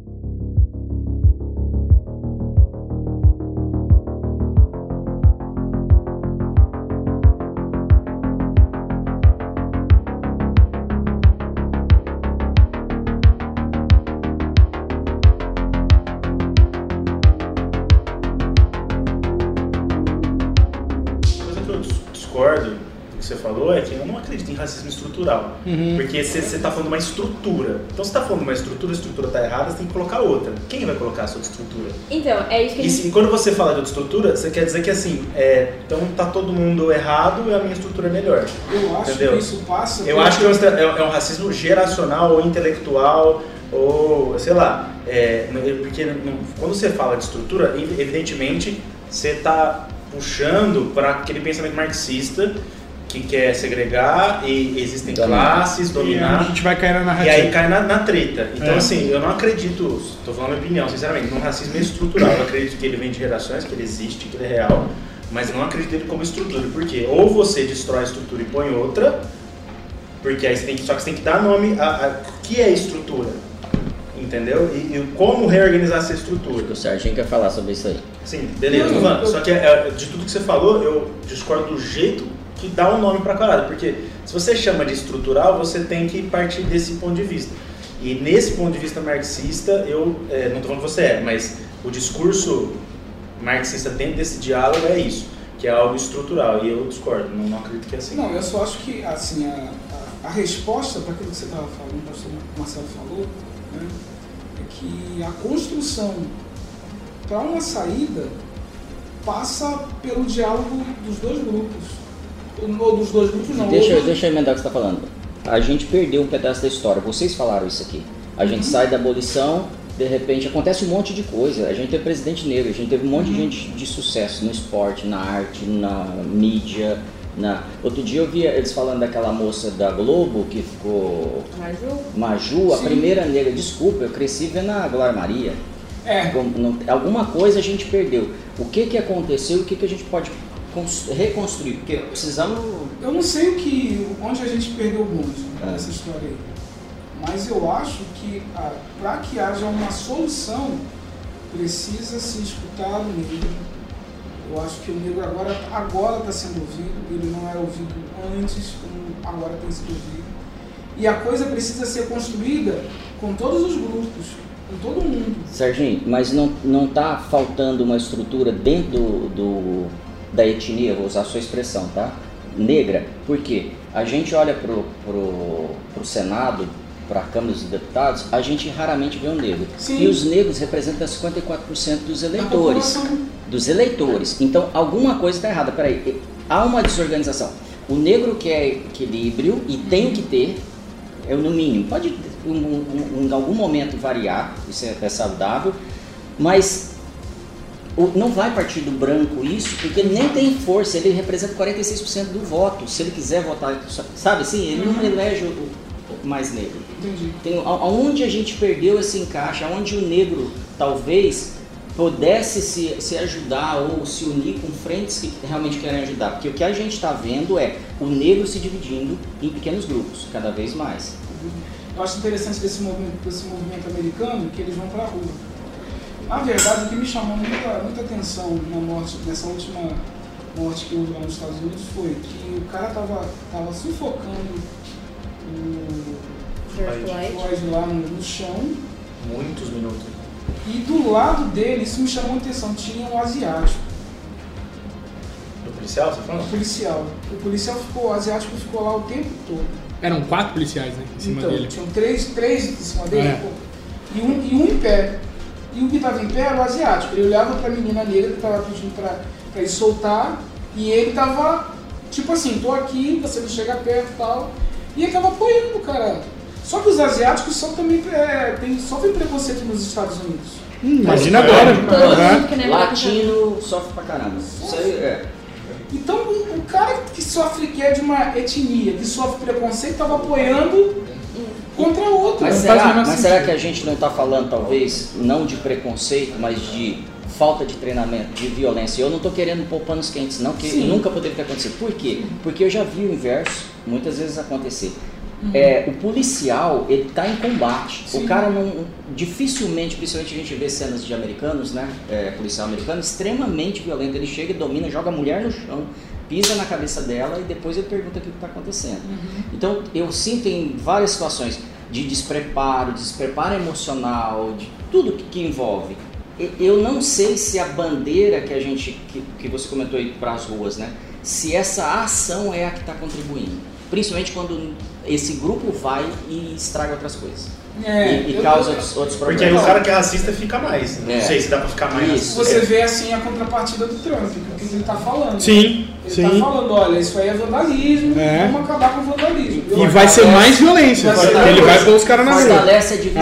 Ah, Você, Sim. você fala dos Estados Unidos, mas por exemplo, você pega um país que tem 13% de negros e fala mais alto que que tem metade das pessoas negras. Uhum. Esse é um ponto que Brasil. eu estou querendo chegar. É, 54%. mais da metade da população é negra. Mas Estados Unidos, 13% da população é negra. É, a maior parte é, afro, é afrodescendente, um pouco ali meio hispânico misturado ali. Né? São considerados. E é, e- e é interessante o seguinte, o cenário é mesmo, apesar de eles serem 13, né? Se você olha o Congresso, o Senado americano, você vai ver que também o percentual é, é baixo de, de presença negra. Mas é, existe uma organização, por exemplo, que eu, que eu estudei, pesquisei pouco, gente, então assim, às vezes eu vou falar baixo aqui. É, por um pouco da liberdade que foi conquistada com mais velocidade nos Estados Unidos. Exemplo, no começo do século XIX, eu acho que já tinha, não sei se era do século XIX ou XX, mas já tinha bancos de negros, escolas de negros, é, faculdades de negros. Assim, então o que, que eles fizeram? No primeiro ano após a abolição, já tinha, os negros já estavam indo para a escola. Já estavam indo Então, assim, se organizaram, mas assim, tipo, o branco fala que não precisa de mim, então eu também não preciso. E, tipo, e vamos tocar nossa vida. É, e aqui no Brasil, o que, que eu sinto? É um- uma coisa que brasileiro tem. E aí, negro ou branco, não importa. É querer, às vezes, que o Estado faça alguma Faça. coisa, políticas para fazer alguma coisa, sendo que, como ser humano, nós temos uma capacidade de nos organizar de forma mais inteligente, mais rápida e muito mais cirúrgica naquilo que a gente quer. Então, assim, quando você vê, como, como que 54%, da- eu não tinha pensado nisso, mas como que 54% das pessoas, dos brasileiros, são negros e, e a gente não tem essa representação? Porque vocês vão dizer se representam ou não. Porque que os movimentos. são divididos. Então, mas vocês vão ver que assim, é, nós temos aí, desde a, do fim da ditadura, só governos de esquerda ou centro na, na- é, ali, e eles foram eleitos por alguém. Então, assim, aí é quem que representa, entendeu? Porque não é possível que, se- que sejam essas pessoas então, que foram não, votadas. Não criaram uma política, É. entendeu? Adequada para. Mas eu acho também que assim, classe. no Brasil essa discussão não é uma discussão tão aberta quanto fora do Brasil. Eu acho que esse, o fato da discussão não ser tão aberta quanto é fora, isso também contribui para que haja uma morosidade em que as coisas mudem. E por que, que ela não é aberta? Não tem Será que ela não está também? Não, eu não sei se ela não é aberta. Ela é, em maioria, nas áreas de influência. Por exemplo, você vai para a televisão, a gente vai, a gente se torna marxista. Se eu for para televisão, se eu for para a escola, a maioria dos professores vão te induzir ao marxismo. Ou seja, eu cresço dividido. e Eu não uno. Será que, como a gente falou aqui do Zumbi dos Palmares, será que não está faltando líderes? Será que não está faltando Joaquim Barbosa aí fazer pronunciamento, falar assim, galera, vamos estudar, é assim que Sim, funciona, o sim. caminho é esse. Você, traga os ícones, sabe? Eu estou falando de pessoas de. Mas quem são os ícones? Então, não, não tá- não- a gente não É. precisaria. Então, é, a questão é a seguinte, que é, o movimento Black Lives Matter é isso, na verdade. É destacar mais ainda a liderança negra. Então, a gente, o pessoal tem falado bastante, é, enegreça é, o seu dia a dia, né? Então, leia é, livros de autores negros, siga nas mídias é, influencers negros. É, então, tem, tem, tem essa questão. Só que o que acontece? A classe, né, a classe, os negros são 50% aqui do. são um pouco mais de 50% do país. Né? A questão que a gente tem que discutir é, são autodeclarados? Já começa esse Aham. problema. Porque assim, quando você fala assim, ah, vocês são 54%, mais ou menos. São 54%, 10 são. 10%. Por quê? É, Esse é o problema no Brasil que eu falei. Como aqui tudo é associado a ruim a ser negro, a pessoa ela não se identifica como negra. Pô, na escola do meu filho, tava ensinando meu filho que ele era marrom, que ele não era negro. Então, eu tive um Eu tive que ensinar pro reitor que o reitor era. que ele é negro, que ele não é marrom. Entendeu? É Porque ele é mais, muito mais claro que. Esse é o problema. Essa é a identidade. Então, por exemplo, quando você fala 55, 55, é, 54% da população no Brasil é negra, ela não é. Porque ela não se enxerga negra. E aí, quando ela não se enxerga ne- negra, ela não luta para ser negra. O movimento Black Lives Matter também tá falando disso. É, você sabe se você é negro? A sua etnia. Porque a questão do ser negro, como vai além só da cor Do da fenótipo. pele, né, só do fenótipo. Então, por isso que eu entro na questão da etnia. Você precisa se reconhecer negra. E isso foi um problema também pra mim. Por exemplo, estava Luana lá na escola, a professora da pré-escola, que eu me lembro, chegou e falou assim: faça o desenho da sua família. Eu peguei desenho da minha família, pintei tudo de marrom. Pintei minha família de marrom lá. A professora me chamou a atenção, escreveu um bilhete no meu caderno, chamou minha mãe. E aí ela falou, falou, ah, é que a, a, a, a Luana estragou o desenho dela, né? Você precisa ver, achando que eu tinha algum problema, que eu estraguei meu desenho, que eu pintei a minha família inteira de tons de marrom. Eu tinha vários tons, lá- lápis minha mãe comprava um monte. Então, vários tons de marrom. E aí a professora conversou comigo, eu falei, professora, eu não vou pintar minha família dessa cor. Ela falou assim, mas esse é o lápis cor de pele. O lápis cor de pele é rosa. Eu, não- eu não via minha família como... Como a minha criação desde o início, a minha identidade negra foi criada desde o início, é, eu não via minha família rosa, eu via minha família marrom. E a professora me chamou a atenção. Então, quer dizer, esse é o problema da educação. Não, legal, muito legal você trazer essa visão. Aí cai numa outra situação que eu queria trazer. A gente separa, quando, quando o, o movimento Black Lives Matter, para mim, ele separa de novo. E ele polariza. E ele divide de novo do branco. Então pode ser que a gente faça o mesmo movimento que a gente fez lá no passado, separe de novo. O que, que eu penso que seria a solução. Nós, nós começarmos a ter educação realmente que o ser humano é ser humano e não existe raça. Para mim não existe, tá? Então é opinião pessoal, tal. Agora, se a partir do momento que eu começo a trazer esse tipo de conhecimento, e aí eu estou falando de brancos líderes e negros, pretos líderes, formar essa, essa organização para pessoas falarem assim, eu não vou votar em você porque você é preto ou porque você é branco. Eu vou votar em você porque a, a política de valorização do ser humano nesse país é errada. Então a gente aí chega, eu acho que é o ponto que a sociedade precisa começar a pensar, porque ela não precisa nem ter tanta clareza, talvez seja um jovem que ainda não está tudo tão claro, mas ele pode votar, falar assim: nós vivemos vinte e tantos anos de esquerda e não funcionou, nós estamos vivendo um, um país de direita, um caos. E, e ninguém deixa governar nem de um lado nem do outro quem é que vai pôr o pé na mesa e vai falar assim, que, sabe? Eu acho que está faltando mas, esse posicionamento. Para chegar a isso, não tem que de repente levantar aqui e falar, tá doendo. Então, mas eu acho que isso é mais importante que o Black Lives Matter. Porque eu vou falar assim, eu estou defendendo uma sociedade, não uma raça ou um perfil. Mas o Black Lives Matter, ele não é defender raça. É, é, por exemplo, eu cheguei até a colocar alguns ele materiais. Sectária, é sectarismo. Não, a gente está pedindo ajuda de todo mundo. Então, por exemplo, o Vidas Negras Importam, aqui no Brasil, não, no caso, a gente fala como você pode contribuir para o movimento. Você não precisa ser apenas para contribuir com o movimento, ou seja, a gente está chamando a atenção de todo mundo. Venha participar você também. Como que você pode, o que, que você pode fazer?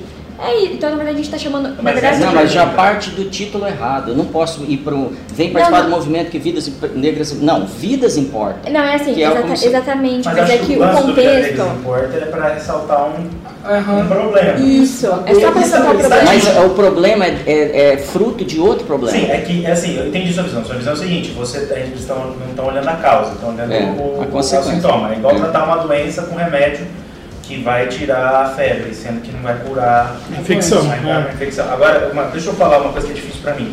Uhum. É, o que você pode fazer? Fica um negócio muito vago. O que, que eu posso fazer? Entendeu? Eu, quero, eu gostaria de saber o que eu posso fazer. E, e aí eu embarco e, e, capitalizo em cima disso na rede social. É isso que eu sei. Aí, aí as políticas. Parece que eu sou o cara ajudando isso. a pessoa menos favorecida. Isso não, tô vendo meus amigos de, de olho azul, velho. Nossa, destruindo com frases de, de Instagram, né? assim, eu falo, ah, o cara tá achando que tá arrebentando. E eu vejo uma situação muito mais de. É, sabe, todo mundo, tanto capitalista quanto é, cara que é, tende ao socialismo, é, os políticos eles tendem, não estou falando que a política é ruim, mas os políticos tendem a querer se capitalizar e capturar todo tipo de movimento. Claro. Empresários, Isso. políticos Como nos Estados Unidos, os democratas capturaram todo a, o movimento negro lá e não fazem praticamente nada a, a, é, a favor deles, sendo que todo o movimento de liberdade começou com os republicanos, olha que doideira que é isso. Isso é, é uma parada que não vem de hoje, é extremamente é, E no Brasil, por, apesar de ser um pouco diferente, é mais ou menos assim. É, ainda se tenta, parece que tudo que acontece tenta se capitalizar politicamente. O que, que acontece? Você, é, ouvinte, às vezes não está percebendo, mas tudo tem interesse político no Brasil. E, e aí o meu medo é o seguinte, a gente, é, não negando a dor, a gente não pode negar a dor, que existe o problema, mas eu fico, eu fico assim, imagina um, um moleque com dor de dente gritando. É, às vezes a gente tem, eu sinto essa sensação, eu não sei como fazer, porque às vezes a dor é tão grande e dói mesmo, é verdade, mas qual é a, a solução? Porque assim, ir pra rua, a gente já viu, você vai pra rua, você acha, você acha de verdade, gente, ir pra rua é, o cara que é racista deixa de ser racista, as pessoas mudam o jeito de pensar? Não, mas eu acho, eu acho que, que, eu acho que a, a, a, sociedade começa a prestar atenção. Os outros começam. Por exemplo, eu vou falar de mim. Sabe quando que eu fui acordar para falar, pô, tem alguma coisa errada está acontecendo? Alguma coisa errada acontece? Quando eu, na minha igreja, fui, fui namorar uma menina e o pai da menina não queria que eu namorasse com ela. Eu falei, mas pô, sou legal, todo mundo me conhece, sou o cara da igreja, eu cresci aqui. E o que acontecia? Que o cara não gostava de preto. Aí eu falei, pô, mas por que não gosta de preto? Pô, qual, qual, qual é sentido? Problema? Sabe, sou gente boa, sou, sou bonitinho, cara, levantou. Mas, pô, entendeu? Eu entendi, antes mas aí, disso, aí, aí você vai pra rua e esse cara começa a gostar de aí, você. Não, antes disso eu vivia Alice no País das Maravilhas. Ah, sim, é quando aconteceu. Aí você escolheu. Quando aconteceu, eu falei, não, aí isso. É, a gente, ó, eu, eu, eu, eu, perguntei pra muita gente, assim, amigos meus, eu tenho muitos amigos, perguntei, cara, eu cada um tem um tipo assim, uma visão de coisas que sofreram, outros sofreram mais. Um foi pro humor, um falou assim, cara, sabe como é que eu eu, eu, eu, eu, eu comecei a ver o. Todo mundo odeia o Chris, aí eu descobri o Chris, Chris Rock, lá como é que ele chama, comediante, e vi que o cara, ele, ele fala como negro, mas ele fala de uma forma debochada e tal, eu encontrei nisso. O outro é, foi na, na academia mesmo, ele é doutor tal, tal, e, e ele entende que se ele for, for eminente nisso, ele tá fazendo. O outro é militante, colocou a tatuagem do continente africano, nem se vê como brasileiro, ele vai como africano, e cara, é isso aí e tal. Então o que eu, o que eu penso é o seguinte, é, a gente tinha que organizar de uma forma mais inteligente para não ficar só no campo do sentimento, que não é desimportante. Não sei se existe isso, mas, mas ir para o campo da razão, mas para pensar soluções mesmo e não ser massa de manobra eu uma mudança de que cultura, isso, Isso né? é possível juntando todo mundo. Eu- e aí, não é o negro pensando no- na, na dor do negro, no problema do negro, nem o branco olhando Mas quando eu e entro, dizendo exemplo, assim, ó, você, os dois sentarem Mas quando eu entro, por exemplo, no movimento da Black Lives Matter, eu, eu fico, eu já não sei mais o que eu falo. Entendeu? Porque assim, eu sou o branco falando, eu não sou o humano falando. Entendeu? É assim, porque fica assim, ah, mas a qualquer momento a sensação que dá é que é tipo, ah, você cala a boca porque você é branco, entendeu? Essa é a sensação. Então, tipo, quando você pensa, e eu vou falar do ponto de vista bíblico agora, como um cristão, é, o, o cristão ele não pode enxergar raças, não dá para enxergar a luz da Bíblia raças, entendeu? Não faz sentido. Tanto é que você vê os discursos, por exemplo, do Martin Luther King, apesar de, é, de eu não ter vivido ali, todo mundo já viu muita coisa dele, são discursos muito mais conciliatórios quando você pega um discurso é, do que o do, do Malcolm X. No fim da vida ele muda. Quando é que ele, quando é que ele, que ele vivia? Ele vai pra Meca, vê branco e negro tudo junto e fala, caramba, não é questão da, da, da cor, entendeu? Então vamos, vamos conversar. É, um pastor né, é, americano. Então, assim, a minha dificuldade, sendo bem sincero, é, é entender que às vezes, pra gente que não é negro e tal, e a gente acredita que o ser humano é igual, é, nesse sentido de, de direitos, não, a gente acredita que, e eu também que ninguém é igual, que cada um é de uma cor, e cada um é de um jeito, mas ninguém é melhor que ninguém, vamos falar assim, é, é conseguir me identificar quando a causa é só negra, entendeu? É difícil pra mim, entendeu? Me identificar quando a causa é só negra. É, é que assim, é tipo, o que que acontece? Ou. O, o Black, o Black Lives Matter, a gente fala assim, vidas negras importam, mas no sentido de falar assim, é, a branca importa, a amarela importa, a vermelha importa, todo mundo importa, a nossa também importa. Só que o que que acontece? A questão da raça, do racismo, ela vem implicada já faz mais ou menos, desde mais ou menos uns quatro, uns quatro séculos. Né, vamos dizer assim, mais ou menos assim, puxando tudo antes do abolicionismo até agora e tudo e tal. E vem se transformando. As terminologias, elas são realmente arcaicas, elas devem cair por terra, é etnicismo e tudo e tal, não tem classe, só que a questão assim, vocês também têm que entender que é, o pensamento que vocês têm, por exemplo, Marcelo, você, não existe classe, Zen, não existe classe. Eu sei, só que vocês são pessoas que estudaram isso, viram isso. Vamos pensar que a cabeça de uma pessoa que, que ela tem raiva já do negro, ela foi criada assim, pra ela existe classe. Entendeu? Pra um, pra um cara me tirar ali da frente. nisso. Isso, mas. e- Mas a gente não acredita que isso muda a cabeça do cara. Então, é isso que a gente. É, o que, mas o que, que qual que é a questão também? Mas por exemplo, dentro ali da nossa empresa, da, da- do lugar da nossa, da, empresa que eu trabalhei, ele me tirou. Mas tinha outros chefes. Aham. Por que, que ninguém fez nada? Mas posso te fa- falar? Eu, e eu, eu vou falar de pessoas próximas a mim, numa empresa que eu trabalho, não posso citar o nome, que o pessoal sofre que é feio. Né? E isso acontece toda hora com eles. Então a gente vai pra uma reunião, e eu não tô brincando agora, a gente vai pra uma reunião, os caras olham assim e. Diminui a luz, por favor. Não- Diminui a luz. Vamos fazer a reunião no escuro. Eu uma nação livre, eu não sou tão livre a ponto de poder ser rejeitado? Como é que eu vou obrigar o cara a gostar de mim? Não, não, então, mas por exemplo, quando a gente pede um movimento, que a gente fala que a gente também importa, por exemplo, então tinha. Presuminha. tinha- Exemplo, não tô falando que eu vou, eu vou fazer isso, mas se o cara não entende direito. Não, você Sim, tem sim, liberdade mas- de ser- Sim, você e você pode- não tem a liberdade de se organizar e, e de fazer outra coisa para combater isso de outra forma? Sim. É isso que eu tô querendo dizer. Mas, que- não, Eu então. acredito nisso, eu acredito que tem essa liberdade de, de se organizar, entendeu? É, por exemplo, então vou, vou dar um exemplo lá de onde eu trabalhei, que eu era recepcionista e eu não tinha mais aparência pra ficar lá do nada, porque mudou a gerência. Aí mudou o gerente e falou, não, você não tem aparência pra ficar lá na frente. Tinha o, chefe acima dele, que poderia falar assim, mas como assim? Me explica isso melhor. Entendeu? Quando a gente fala assim, ai, é, Black Lives Matter, então é isso. É, alguém viu que eu coloquei meu rabinho entre as pernas e fui lá no fundo e mudaram a minha função, porque eu não tinha do nada, eu não tinha mais aparência pra ficar ali, porque eu não sabia arrumar meu cabelo. E aí, podia ter tido uma pessoa, mas qual o motivo? Vamos, vamos julgar trabalho, então? Porque é, a pessoa, a ruiva que tá ali, ela tá ali porque ela é ruiva, ela tem mais aparência. O que, que é ter aparência para atender o público? Qual que é a marca? Mas dito isso, você está falando, você está esperando alguém fazer alguma coisa. Não, não, sim, mas eu me pronunciei. Entendeu? Só que qual que é o problema do negro se pronunciar? Quem me escuta? Então, acho que a proposta não é o escutar, é, é empreender em todas as frentes. Você é uma pessoa inteligente, vencedora, tudo que você trouxe pra gente aqui. Serginho, é, vocês são demais. É, isso, esse não é a característica do brasileiro, para começar.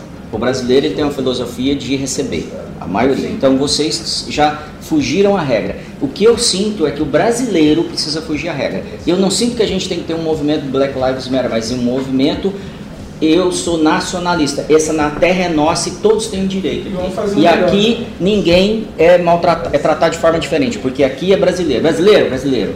O cara é de, de fora pode até ser tratado diferente no sentido de privilégios. Porque ele tem o país dele para servir ele. E a gente não consegue servir tudo.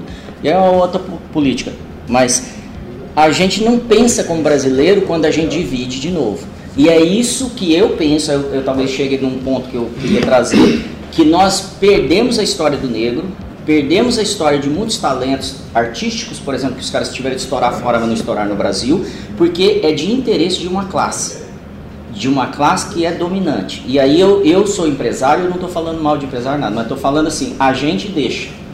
E o que o Vitor trouxe é, quando eu percebo isso, eu falo, eu tomei uma decisão na minha vida, nunca mais vou ser funcionário. Sim. E não sou, Sim. e eu estou lutando, guerreando, porque eu não E vou aí- ser mais funcionário. Porque eu preciso causar uma nova é, reação na sociedade, nos meus filhos, na próxima geração. E aí entra a questão da, da, da liberdade. Porque hoje você tem uma, uma- um comportamento de consumo de que 83% dos consumidores hoje preferem se relacionar com marcas que se posicionam.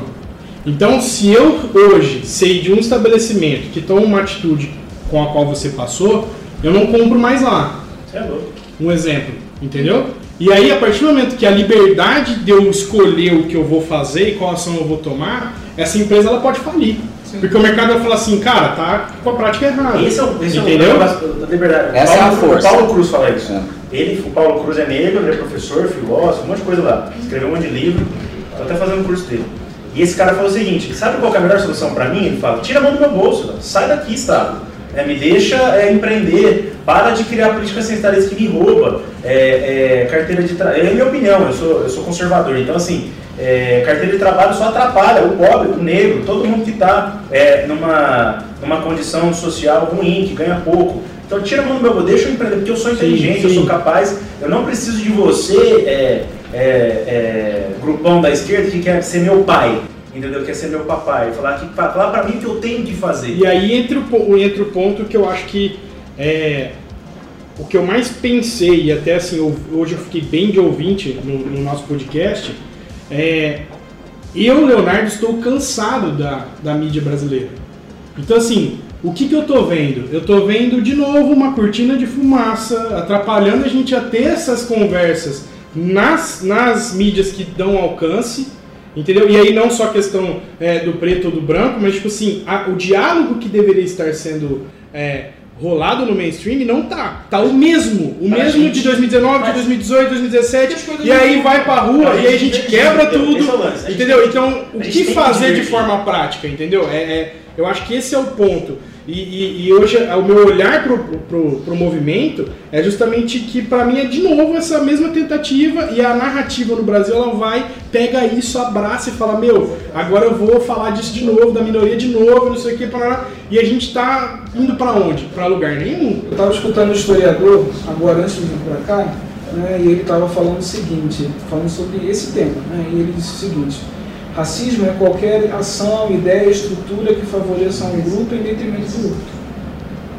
Não é a questão da cor, Discorda.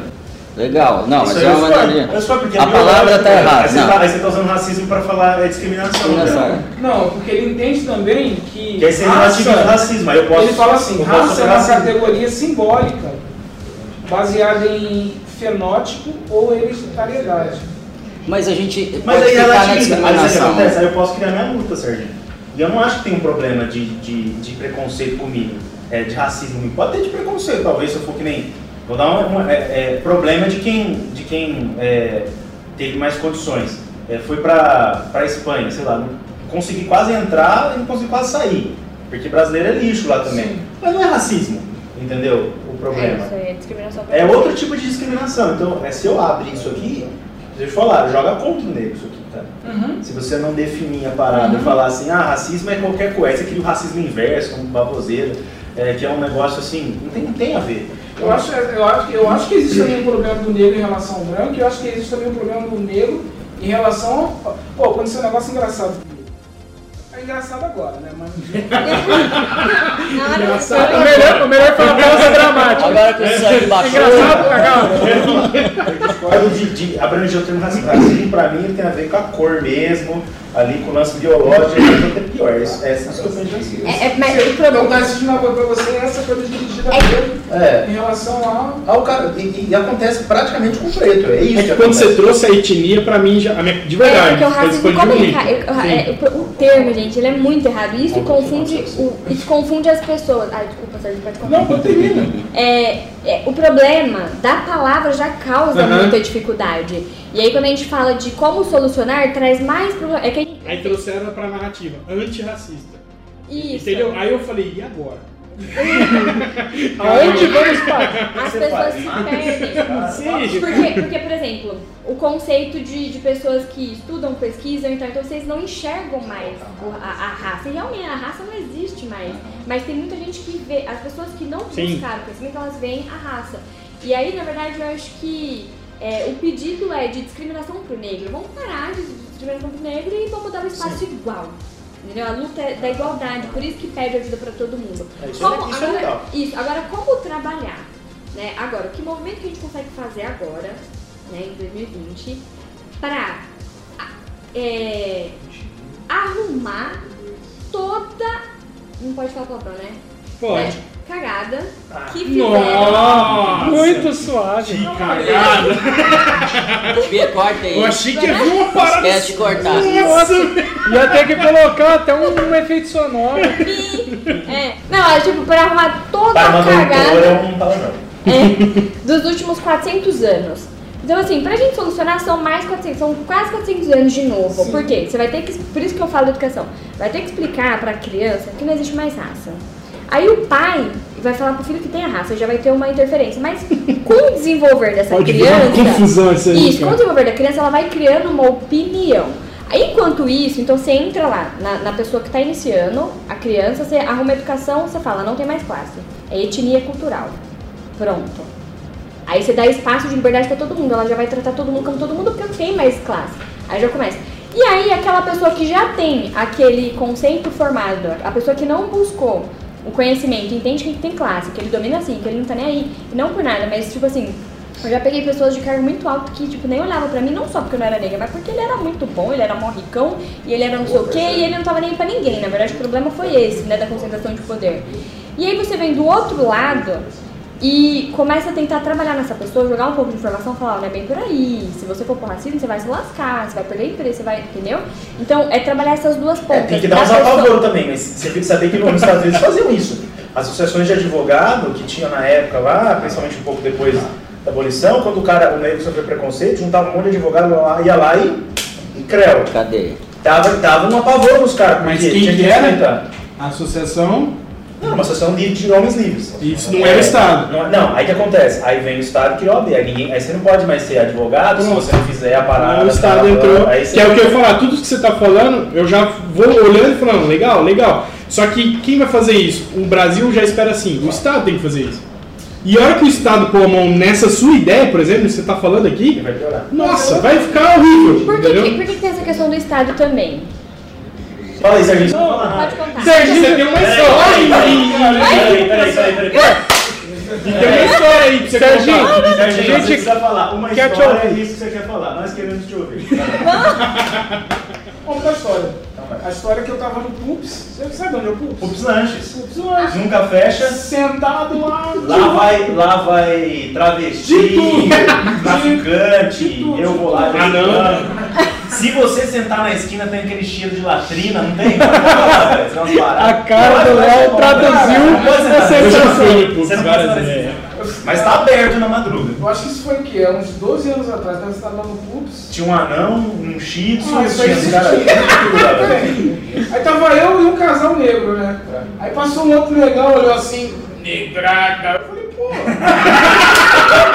E aí, velho? Eu falei, mano, você tá brincando, né? Nem conhecia Eu vocês. comecei a rir, velho. Não, Eu nem conhecia vocês. Não, não comecei a rir, não. Vou falar a verdade. Fiquei muito revoltado. Não. E agora a gente riu. Era muito forte. Ah, não, é baixinho, dá outra Ah, baixinho. dá uns. Tá, Deus. Mas o que você queria falar? Você fez uma careta na hora que eu não Não, o que eu ia falar pra Lugano é que aí o problema é trabalhar com o movimento negro. Isso. Porque acho que a coisa é dos dois lados, né? Tanto o movimento negro também, ele, ele peca em algumas coisas. Então eu acho que essa questão de ele trazer uma conciliação e tudo, E a gente mesmo se corrigir. Então, por exemplo, a pessoa fez uma brincadeira ali com você e você não gostou, não deixa mais passar. Você pega e fala, fala, ó, de verdade, não fica mais falando tuas negras que eu me sinto hostilizado. Você pode, você pode parar. É, tipo, você quer ver um negócio que me deixa. É, não, não é nenhuma. É que-. Mas tipo assim, nego fica te zoando, fala assim, e aí, beleza? Não, aí é tipo, boa. é, não, é porque eu recebo os memes ali, de vez em quando tem um meme, não tem? E aí eu, aqueles Ah. memes lá, né, né, é, como é que é? Nego, nego some, nego zoa, Sim. nego não sei o quê. Uhum. E aí, Sticker, né? É, os stickers. O Paulo Cruz acha mais engraçado. Tem gente que se ofende, entendeu? Então acho que é, vai... que isso depende. Então, tipo assim, se, se a pessoa falou alguma coisa que você não gostou, você chega e já conversa. Agora, por exemplo, a- aquele meu gerente lá que me mudou, eu fiquei perguntando, falei, o que, que é aparência? Ele não sabia me responder. E aí todo mundo ficou em volta olhando assim, só faltou falar, "Psh, psh", só faltou fazer isso lá. Sim. E eu falei, mas qual que, é, qual que é a aparência? Porque eu fico brava. Eu falo, você tá me tirando aqui, mas qual que é a aparência? O que, que você quer gritar? Porque a sua marca é de carro, Quando sua foi marca isso? é Quando de foi isso? 2012. Você faria, o que, que você faria hoje se você tivesse. O que você entende hoje sobre você? Sua reação. É. Porque o que você fizer talvez pode ser uma inspiração para alguém que vai sofrer isso. Isso, isso também está ajudando. Qual seria a sua reação hoje, 2020? De, de me colocar. A mesma Não, situação. e não só o negro, a mulher É. que tá sofrendo, né? É, porque no caso as vaporistas eram todas mulheres, só que eu não, não, não tinha essa aparência. Na verdade, é, hoje eu falaria pra ele, né? Eu perguntaria qual que é a diferença que eu teria ali, por que, que eu não poderia ficar ali, né? E falar do, desse, conhecimento que eu tenho hoje. Falar assim, então, você sabe que eu, eu só queria ter certeza se realmente você tá me tirando por conta de competência de trabalho ou se você tem algum outro tipo de julgamento. Porque eu ia pedir resposta. Só que o que, que a maioria das pessoas fazem? Fica quieto e vai, entendeu? E não faz nada Pela ameaça, né? né? Então, assim, então, exatamente. Então, a pessoa não fala. Aí agora, quando a gente fala assim, ah, as pessoas esperam que o governo faça alguma coisa. Tem a questão do governo também, tem uma parte, mas não que de receber ou de. Tem a, a parte. Porque assim, ó, é um princípio que eu tava discutindo também com o Natanael. É, Natanael, seu meu namorado. namorado. Me- É a questão da equidade e da igualdade. As pessoas não sabem diferenciar, né? Então, o que que, vamos supor, igualdade lá, pra quem não sabe. É, igualdade é, é, vamos supor, você tem uma pessoa que não recebe nenhum salário e uma pessoa que recebe um salário. Aí você aumenta é, mais 500 reais. O que que você fez? Você manteve igual. A escala subiu igual. Um tá ganhando 500, o outro tá ganhando 500. Tô falando de números que fica mais fácil, não tô Claro. falando de dinheiro, mas... É, o que, que é equidade? É tratar os diferentes como diferentes. Dar mais para quem mais precisa e menos para quem menos precisa. Mas e qual que é o parâmetro? Então, aí então. Porque é muito difícil isso, porque Não, é. você vê o mundo, o mundo é desigual. Não, sim, Então a gente é. tenta, a gente- tudo que a gente tenta artificializar dá pau. Então, assim, exemplo, você não vê é, é, esse tipo de equação na, na- na- na natureza, a natureza. Ela é desigual. Tem um que come mais, outro que come menos. Ah, tem. Mas eu acho que o erro aí Me dá, né? Dá dois hambúrguer pensamento pra mim, queijo É. duplo. brasileiro de tentar, é, que é o marxismo cultural, de tentar ajustar as coisas à força, falando assim, peraí, deixa eu dizer o que é igual, deixa eu definir o que é desigual, deixa eu definir quanto que as pessoas têm que ganhar. Aí se define, por exemplo, um salário mínimo. O que acontece? O custo das coisas sobe. E aí eu, eu vou lá, que nem nos Estados Unidos. Ah, eu vou o- lá, um governo bem populista, depois é, é, do começo do século do, do começo do século XX, acho que é o, o Roosevelt. Ele criou lá uma, criou uma lei lá, eu não sei se é o Roosevelt, não lembro, vamos falar besteira não. Uma lei, eu estou falando exemplo de como o Estado tenta ajudar e piora. Isso aí tem muitos exemplos. O, o Roosevelt vai lá e cria uma lei que é, mães solteiras é, vão ter uma bolsa família, lá, uma bolsa lá de para criar filhos. Hoje, 75% dos negros não tem pais, assim, na casa. Ou seja, por quê? Porque vira uma coisa também que é, é, é feita para resolver um problema e você cria outro problema. E aí o que acontece? Quando você pega os números, por exemplo, é, e conversas que você fala, até o, o Tupac lá, que é o cara falou assim, cara, se eu tivesse um pai em casa não seria assim. É, dois terços é, da, das crianças brasileiras negras também nascem em lares assim. Então, assim, é, quando eu vejo alguém que está fazendo mal para minha família, eu não quero que ele conserte. Porque ele já fez mal. Então, por exemplo, ele foi lá e criou uma política ruim para mim. Como é que eu vou confiar nessa mesma pessoa que está fazendo mal para mim para cuidar de mim? Então, assim, eu quero que ele vá embora. Essa é a minha opinião. Então, eu penso que homens livres, mulheres livres, sabem cuidar de si mesmos e não precisam de mim cuidando, desde que não roube ele, não expolie através de impostos e não queira colocar num gueto tipo assim, é, ah, viu como eu sou seu amiguinho? Ó, tô te dando isso. Ah, viu como eu sou seu amiguinho? É. Dando... e no Brasil é ainda se pessoas. resume na figura do presidente, que é um Mas erro. né? que pensar Porque o problema ainda é na base, então por que eles ficam criando assim coisas que, que não resolvem o problema? Mas porque tem também essa questão, tem um lado bom da- das políticas afirmativas, cara, para tentar corrigir alguma coisa que passou. Dá um exemplo. Por exemplo, boa. é uma, um lado bom. Pegar a política afirmativa para você entrar, para você ser, por exemplo, embaixador, né, ser um diplomata. Cara, o, o negro hoje, né, você vai ter alguns que te tem, tem, tem acesso fácil a ter, estudar línguas, estudar inglês, estudar francês, ter tido uma boa escola, um, um ensino bom. Você vai ter algum, mas a grande maioria não tem isso. Se você pegar, se você pegar hoje, por exemplo, o ensino de Ribeirão Preto, o ensino público de Ribeirão Preto, você vai ver que as pessoas saem da- da- das escolas, alguns saem com uma boa formação porque correm atrás, estudam, mas a grande maioria sai sem formação. Então o problema tá aí. É, Então, lá. Sim, não, mas Aí se você, joga o cara como um mas- analfabeto funcional dentro de um sistema, Mas qual é a falando grande que ele vai conseguir um emprego, ele não Mas, vai. mas Aí qual é você grande maioria, ele, mas qual é a grande cuidado. maioria hoje? Qual é a grande maioria hoje que está nesse sistema aí? É negra. Sim, e pobre, esse é o pior. Sim. O grande problema é esse, é a pobreza. Porque se ele tivesse capital para poder estudar, para poder viver melhor, para poder se alavancar e empreender, ele poderia sair disso com muito mais facilidade. Por quê? Você coloca lá, você abre é, só na ponta ali, não é um problema. O problema está aqui. Então é óbvio que o problema está aqui. Aí você fala, ah, mas isso também ajuda. Sabe o que isso aqui é para o cara poder fazer o quê? Se eleger. Então ele faz isso para capitalizar, ele não quer resolver seu problema. Ele só quer falar que é amiguinho. E Ele cria a política, entendeu? Ele cria a política para Ganha isso, para defender da política. E a gente vai ficar nesse sistema o resto da Cara, eu É, não. acho que essa afirmativa para a vida de muitas pessoas ajuda. É, o princípio da equidade ele exige, ele precisa. de- Porque assim, como nunca foi feita uma política de reinserção, igual é, rapidamente foi feito em outros países, a gente teve, a gente sofreu esse período. Então, políticas de reinserção, elas precisam ser feitas, né? Que são as políticas de proteção social. É, ela, ela- precisa existir, né? É, dentro dessa política de proteção social até é, entra o sistema de saúde público, que é importante ter um sistema de saúde público que você não só que você não precise também pagar é, termos é, muito caros, entendeu? É, o, o SUS. Mas só tem coisa cara onde não tem competição. Não, então, mas por exemplo. Esse é outro tema. É. É, ele tá, ele tá puxando, Não, ele tá eu tô- puxando. tô dando um ele vai exemplo. ficando agitado e vai puxando. Não, eu tô falando sério, porque eu acredito que eu acredito no potencial humano, é isso que eu acredito. Sim, De mas, homens e mulheres livres, eles só são livres se tem boa educação, escola. Isso não é provido pelo Estado. Se eles têm uma situação de livre competição, onde menos o Estado atrapalhar, melhor. Eu não estou dizendo que não tem que ter Estado, porque eu ainda não consegui pensar numa, numa, numa sociedade totalmente sem, no mundo moderno, que viveria isso. Mas aonde o Estado puder parar de atrapalhar o negro pobre, que paga mais imposto proporcionalmente do que o rico, já seria muito bom. Ah, deixa, de- deixa eu dar um, efeito, um, um exemplo do efeito colateral disso que eu estou falando. A, a gente tem um governo que sustenta um canal de televisão. Vocês sabem disso. Isso não é opinião minha, é só você olhar o que foi investido de dinheiro nas últimas três décadas.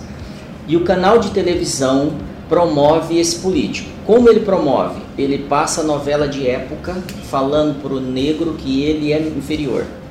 E aí entra no que você falou, a educação que foi formada nos 30 anos falou para o negro. Ele, ele, ele, e não conta a história dos negros que tiveram sucesso. E você tem uma queda na valorização dessas pessoas, no autoconhecimento e na projeção, porque eu, eu olho para aquele cara, eu me projeto. Então, eu olho para o Will Smith, eu me projeto nele. Ele tem um negócio de água lá que eu acho um, um barato aquilo, e aquilo estimula eu desenvolver alguma coisa. E não é porque é branco ou preto, como outros empresários. Agora, se eu estou olhando um cara que tem a minha cor ou minha, minha nacionalidade, ou seja o que for, eu projeto naquele cara. Então, isso já aconteceu e isso já foi promovido. Então, dentro dessa questão de promover uma mudança, eu sugeriria eleições para candidatos que pensem na sociedade, não no negro. Que formem a educação de base e a mídia, que é ela que forma opinião. Então, quais são os canais de, de opinião? Primeiro, vamos derrubar todos os reitores, porque eles estão promovendo isso que eu estou falando. E não rege nada, na verdade. É, e- mas eles definem quem são os professores e Sim, estabelecem define. a cartilha. É, Sim, o nome é E o aí eles viram né? pro ministro da educação e vai falar, você não intocáveis. manda nada, é a gente que decide. Então tá na mão de meia dúzia que não tá em Brasília. Entendeu? Então, só que Brasília é a máquina. Então a gente virou refém, o negro, o preto virou refém, refém e principalmente o pobre. E aí tá todo mundo, mulher, negro e Mas preto é branco. exatamente isso. É é que eu acho que a gente chegou na conclusão. Porque assim, ó. Porque tem a questão da, da, da reinserção do negro, né? Vamos dizer assim, como a gente perdeu esse período, teoricamente alguma coisa teria que ser feita para dar uma ajustada. Sim. É um ponto. Que aí senta nesse princípio da equidade, oferecer mais para quem mais precisa, menos para quem menos precisa. Mas foi Ponto. feito, você sabe disso, né? Isso, é. Só que o que, que acontece? Foi feito. Foi. Governos de esquerda fizeram isso. E Isso. não deu certo. Isso, só que por que, que não deu certo? Porque fizeram Porque não dá do jeito errado. Não, porque é o que o Marcelo acabou de falar. Então, por exemplo, vou falar, por exemplo, não adianta você chegar e falar assim, ah, a partir de agora, é, eu acho que o plano ele é muito bem-vindo, sabe? Ele deu, sim, oportunidades, porque se você pa- para pra pensar... Pra Uni? É, por exemplo, vamos falar Pra Uni foi bom, porque o cara não ficou endividado, mas e o FIES? Que 75% das pessoas ficaram endividadas, Não, ficou é uma triplicada. Calma, vou chegar Deixa aí. eu terminar. Calma. O ProUni, fiquei o. ProUni foi legal, porque, por exemplo, é, o que, que aconteceu? Vou contar a história, da, da- é, a minha história do meu irmão, que a gente seguiu vertente diferente. Eu parti pro esporte, eu tive, pro- a gente, eu tive problemas de depressão infantil por conta da questão do preconceito, né? Aí minha mãe me colocou no esporte pra não precisar tomar remédio, e aí eu me, me destaquei na ginástica olímpica, porque é o esporte que eu mais amo na vida, e aí o esporte me abriu portas e eu consegui estudar até a quinta série no ensino público. E a partir da quinta, na metade da quinta, eu já fui para uma escola muito boa aqui de Ribeirão, de Ribeirão, uma escola particular, que era outro mundo. E detalhe, a única negra na escola, na escola era a Luana. Eu era ponto de referência. Onde fica o banheiro? Tá vendo a pretinha ali? Ali, ó. Fica ali. Só tinha eu. Ah, mas eu, eu, eu sofri isso também. eu Sempre tem um gordinho É. Tem um gordinho careca ali, ó. Vira ali, Eu cara. tinha 14 anos, já era careca. Meus pais chegavam na escola, na reunião de escola, o pai da- já sabia que era eu, só tinha eu na escola. Então eu cheguei. Então eu tive também. Fora, eu era uma aluna super boa na escola pública. Eu cheguei na, na, na particular, minha primeira prova eu tirei 1.8. Foi ótimo. Chorei horrores, falei mãe. E eu era bolsista, né? Então eu não podia tirar nota baixa. Falei, Pressão perdi, perdi a bolsa mil, no né? primeiro mês, na primeira prova, tô lascada, o que eu vou fazer? Então, eu fui por essa. Então, e aí, quer queira, quer não, hoje, hoje é, eu sou doutoranda de uma universidade pública, me formei na USP, tive toda a minha formação por lá, fiz mestrado, doutorado, tenho minhas ações, tudo lá. Mas eu tive acesso a essa educação, então fica complicado avaliar. Aí, vem é, o meu irmão que estudou em escola pública, mas aí minha mãe correu muito atrás, conseguiu uma escola melhor, meu irmão estudou no SESI, tudo e tal. E aí o meu irmão na hora do vestibular ali já foi um pouco mais difícil, mas conseguiu pra Uni. Então, só que não no pro- não é, você não tem que mexer, se você fala de educação, você vai mexer na universidade. Você vai abrir portas pela universidade. Você tem que abrir portas lá do, do, no pré, no primário. Entende? Então assim, ai, foi feita, mas foi feita errada. Entende? Então eu escuto o que a gente tá pedindo também, é isso que a gente fala. é- é- Isso já foi falado, entendeu? A gente quer que muda assim, mas a gente quer que mude o sistema educacional. Mas foi feito de forma errada, Nesse de sentido forma de- consciente. Foi. Esse é o ponto. Não Isso, foi aí sem entra querer. no E se a gente ponto. continuar dando Vai, poder. Concordamos! Mas o, o ponto é, a gente vai continuar votando ou dando poder, ou a gente vai. é, que é uma coisa que o Victor fala que eu, eu concordo, que é a, a- o ser humano se organiza. Cara, Mais rápido. muito mais rápido, entendeu? Às vezes muito mais barato, muito- com, com um nível de alta performance, entendeu? É Do que ficar ver. esperando a burocracia É só do você Estado, ver, por exemplo, o movimento negro se organiza mais rápido que o Estado. Uhum. Entendeu? É, as igrejas se organizam mais rápido que o Estado em tragédias, em ações sociais. Sim. E, todas essas organizações livres têm um papel é, fundamental. Por exemplo, Tipo, o Gerando Falcões, velho, tá arrebentando. O- Ele tá lá, velho, trabalhando. Então, tipo assim, a- o, o que me incomoda é, vai lá, quebra tudo. É, eu- a, a imagem que eu tenho na cabeça é sempre assim, ó, os caras tacando pedra no Itaú. Aí eu fico pensando assim, os caras do Itaú, assim. Então, mas aí Tipo, que é uma forma de, de deles- Eu entendo isso, mas tipo assim, o que que isso tá fazendo? Aí vai lá e quebra Mas é a o- mídia, não é que isso tá rolando, entendeu? Sim, é o sim, lance. A sim. mídia tá dando voz para isso, enquanto existe movimentos legítimos. Tipo o Gerando Falcões e. rolando, esse Exato. Ele falou Ah. aqui, a Lu conhece, enfim, ou participa, não sei. Mas assim, o, bom, o grande lance está no que o falou. A mídia, ela tá dando porque existe um interesse de parecer que é, o movimento negro é, é, é, é- eu ia falar negro tacando, mas eu vou falar mesmo que é assim que a gente fala. É negro tacando coisa, que tem branco, negro ali, tacando coisa, quebrando, e que existe um outro lado é, aristocrata branco, elitizado, que está querendo que vocês morram também. Entendeu? Então, assim, é essa imagem que quer ser passada, e lá não é a realidade. Mas de tanto ser. Batendo, batendo, batendo, você fica me ouvindo. Quando sai da Segunda Guerra, os Estados Unidos tomam uma decisão. Vamos produzir filme que o, o bandido morra. Uhum. E aí eles vêm décadas produzindo isso. Para quê? Para gerar na criança a, a perspectiva de que ela tem que ser um herói, que ela tem que lutar Sim, por aquilo. sim. Então quando eu falo de nacionala- nacionalismo, é assim que fala? Patriotismo. Ah, mas a É, gente- a gente eu tô tem- falando disso. Eu falei assim, cara, a gente, o que a gente tem em comum é essa terra. E a gente tem que decidir isso. Quando a gente fala, por exemplo, de religião, é o Deus do cara. Então a gente luta por isso. E aí a igualdade pode parecer porque eu tenho um pai ou um Deus criador. Então acho que a gente, dentro de cada grupo, deveria criar isso, mas ao mesmo tempo. É, ao mesmo tempo ter a, a visão de coletividade. Eu posso ser um, um- um grupo que favorece os negros, mas nunca em detrimento da comunidade. Que aí é a minha causa, né? É. Que é o que você falou dos grupos. Que aí cada um identifica, pô, eu sou empreendedor, eu vou lutar pelo empreendedorismo. Eu sou negro, eu vou lutar pela essa. É, e eu acho que, por exemplo, uma, uma questão que eu sinto muita falta, né? Por que, que não tem ef- efetivamente filosofia na escola mais? Sociologia, antropologia. Faz o pessoal pensar, faz a galera refletir, conta a história do negro, coloca filosofia, coloca sociologia, coloca Não, é antropologia, coloca a pessoa para pensar, entendeu? E, e, e acho Mas que isso já é o Da início. sociologia não é nem questão da esquerda. É interessante para a esquerda que não haja isso, esse tipo de pensamento crítico. reflexivo. Porque eles falam de pensamento crítico, então não tem nada a ver. Mas é o crítico do jeito deles. Do jeito dele. Porque, por exemplo, né, né, olha, olha só, eu fiz, fiz o Nesp, uma faculdade pública. É, eu só tive uma matéria explicando economia. Só a de esquerda. Não tinha. Eu, eu fui conhecer ah, ah, o liberalismo econômico de fato, estou falando sozinho, depois fuçando, indo atrás, porque. Se, e eu, eu vou falar assim, ó, a minha professora, é, não estou te projeto como ser humano, ela te obrigava, isso numa faculdade pública, adultos, ela te obrigava, você era obrigado a copiar o que ela falava, porque senão ela te reprovava. Que falar tudo. Porque ela não pode ser demitida, ela é intocável. Ela, você não pode fazer nada com ela. Você não pode avaliar. Então, assim, se você não. Ô, gente, parece eu, eu me senti no pré, que eu era obrigado a escrever certo. Tô falando isso. Universidade Estadual, São Paulo, de Mesquita, ali em Jabuticabal. Eu era obrigado a escrever, eu tinha que escrever exatamente o que ela queria na prova. Então eu tive, muito, eu tive muita dificuldade né, né, nessa faculdade, porque nas matérias de antropologia era a mesma coisa. Na matéria de psicologia, a gente dava Marx. Psicologia, o que tem a ver? Eu, eu era obrigado a responder esse tipo. Tanto é que eu ia pouco na faculdade, eu odiava. Então assim, É, você é canhota. né?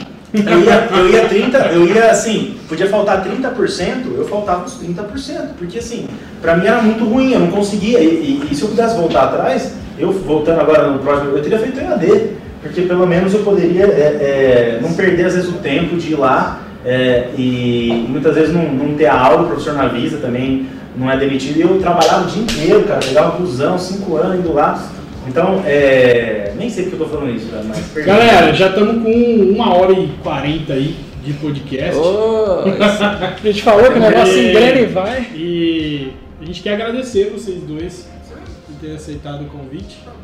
Uma hora e quarenta. Acabou não, não. Vocês têm considerações finais aí. Não, hoje não, vai, não tem mais. Meus editores aqui vão ficar doidos, uma hora e quarenta já de, de podcast. Mas acho que, cara, é, a gente conseguiu construir. é, eu estou muito feliz, que acho que é o que eu mais é, realmente fiquei preocupado com o tema, não com vocês, a gente já se conhece, né?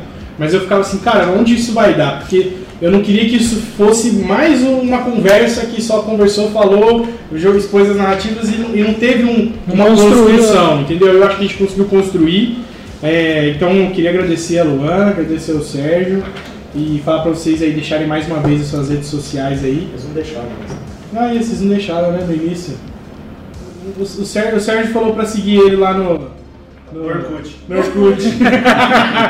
então, Lu, deixa aí seu, seu arroba aí, seu Instagram, ou o que você quiser compartilhar. lu.celes.alves, né, no Instagram. Você está compartilhando coisa lá, né, sobre o assunto. Também. E aí, quaisquer dúvidas, só me procurar também. Legal, show de bola. Muito bom. Meninos, ela tem namorado.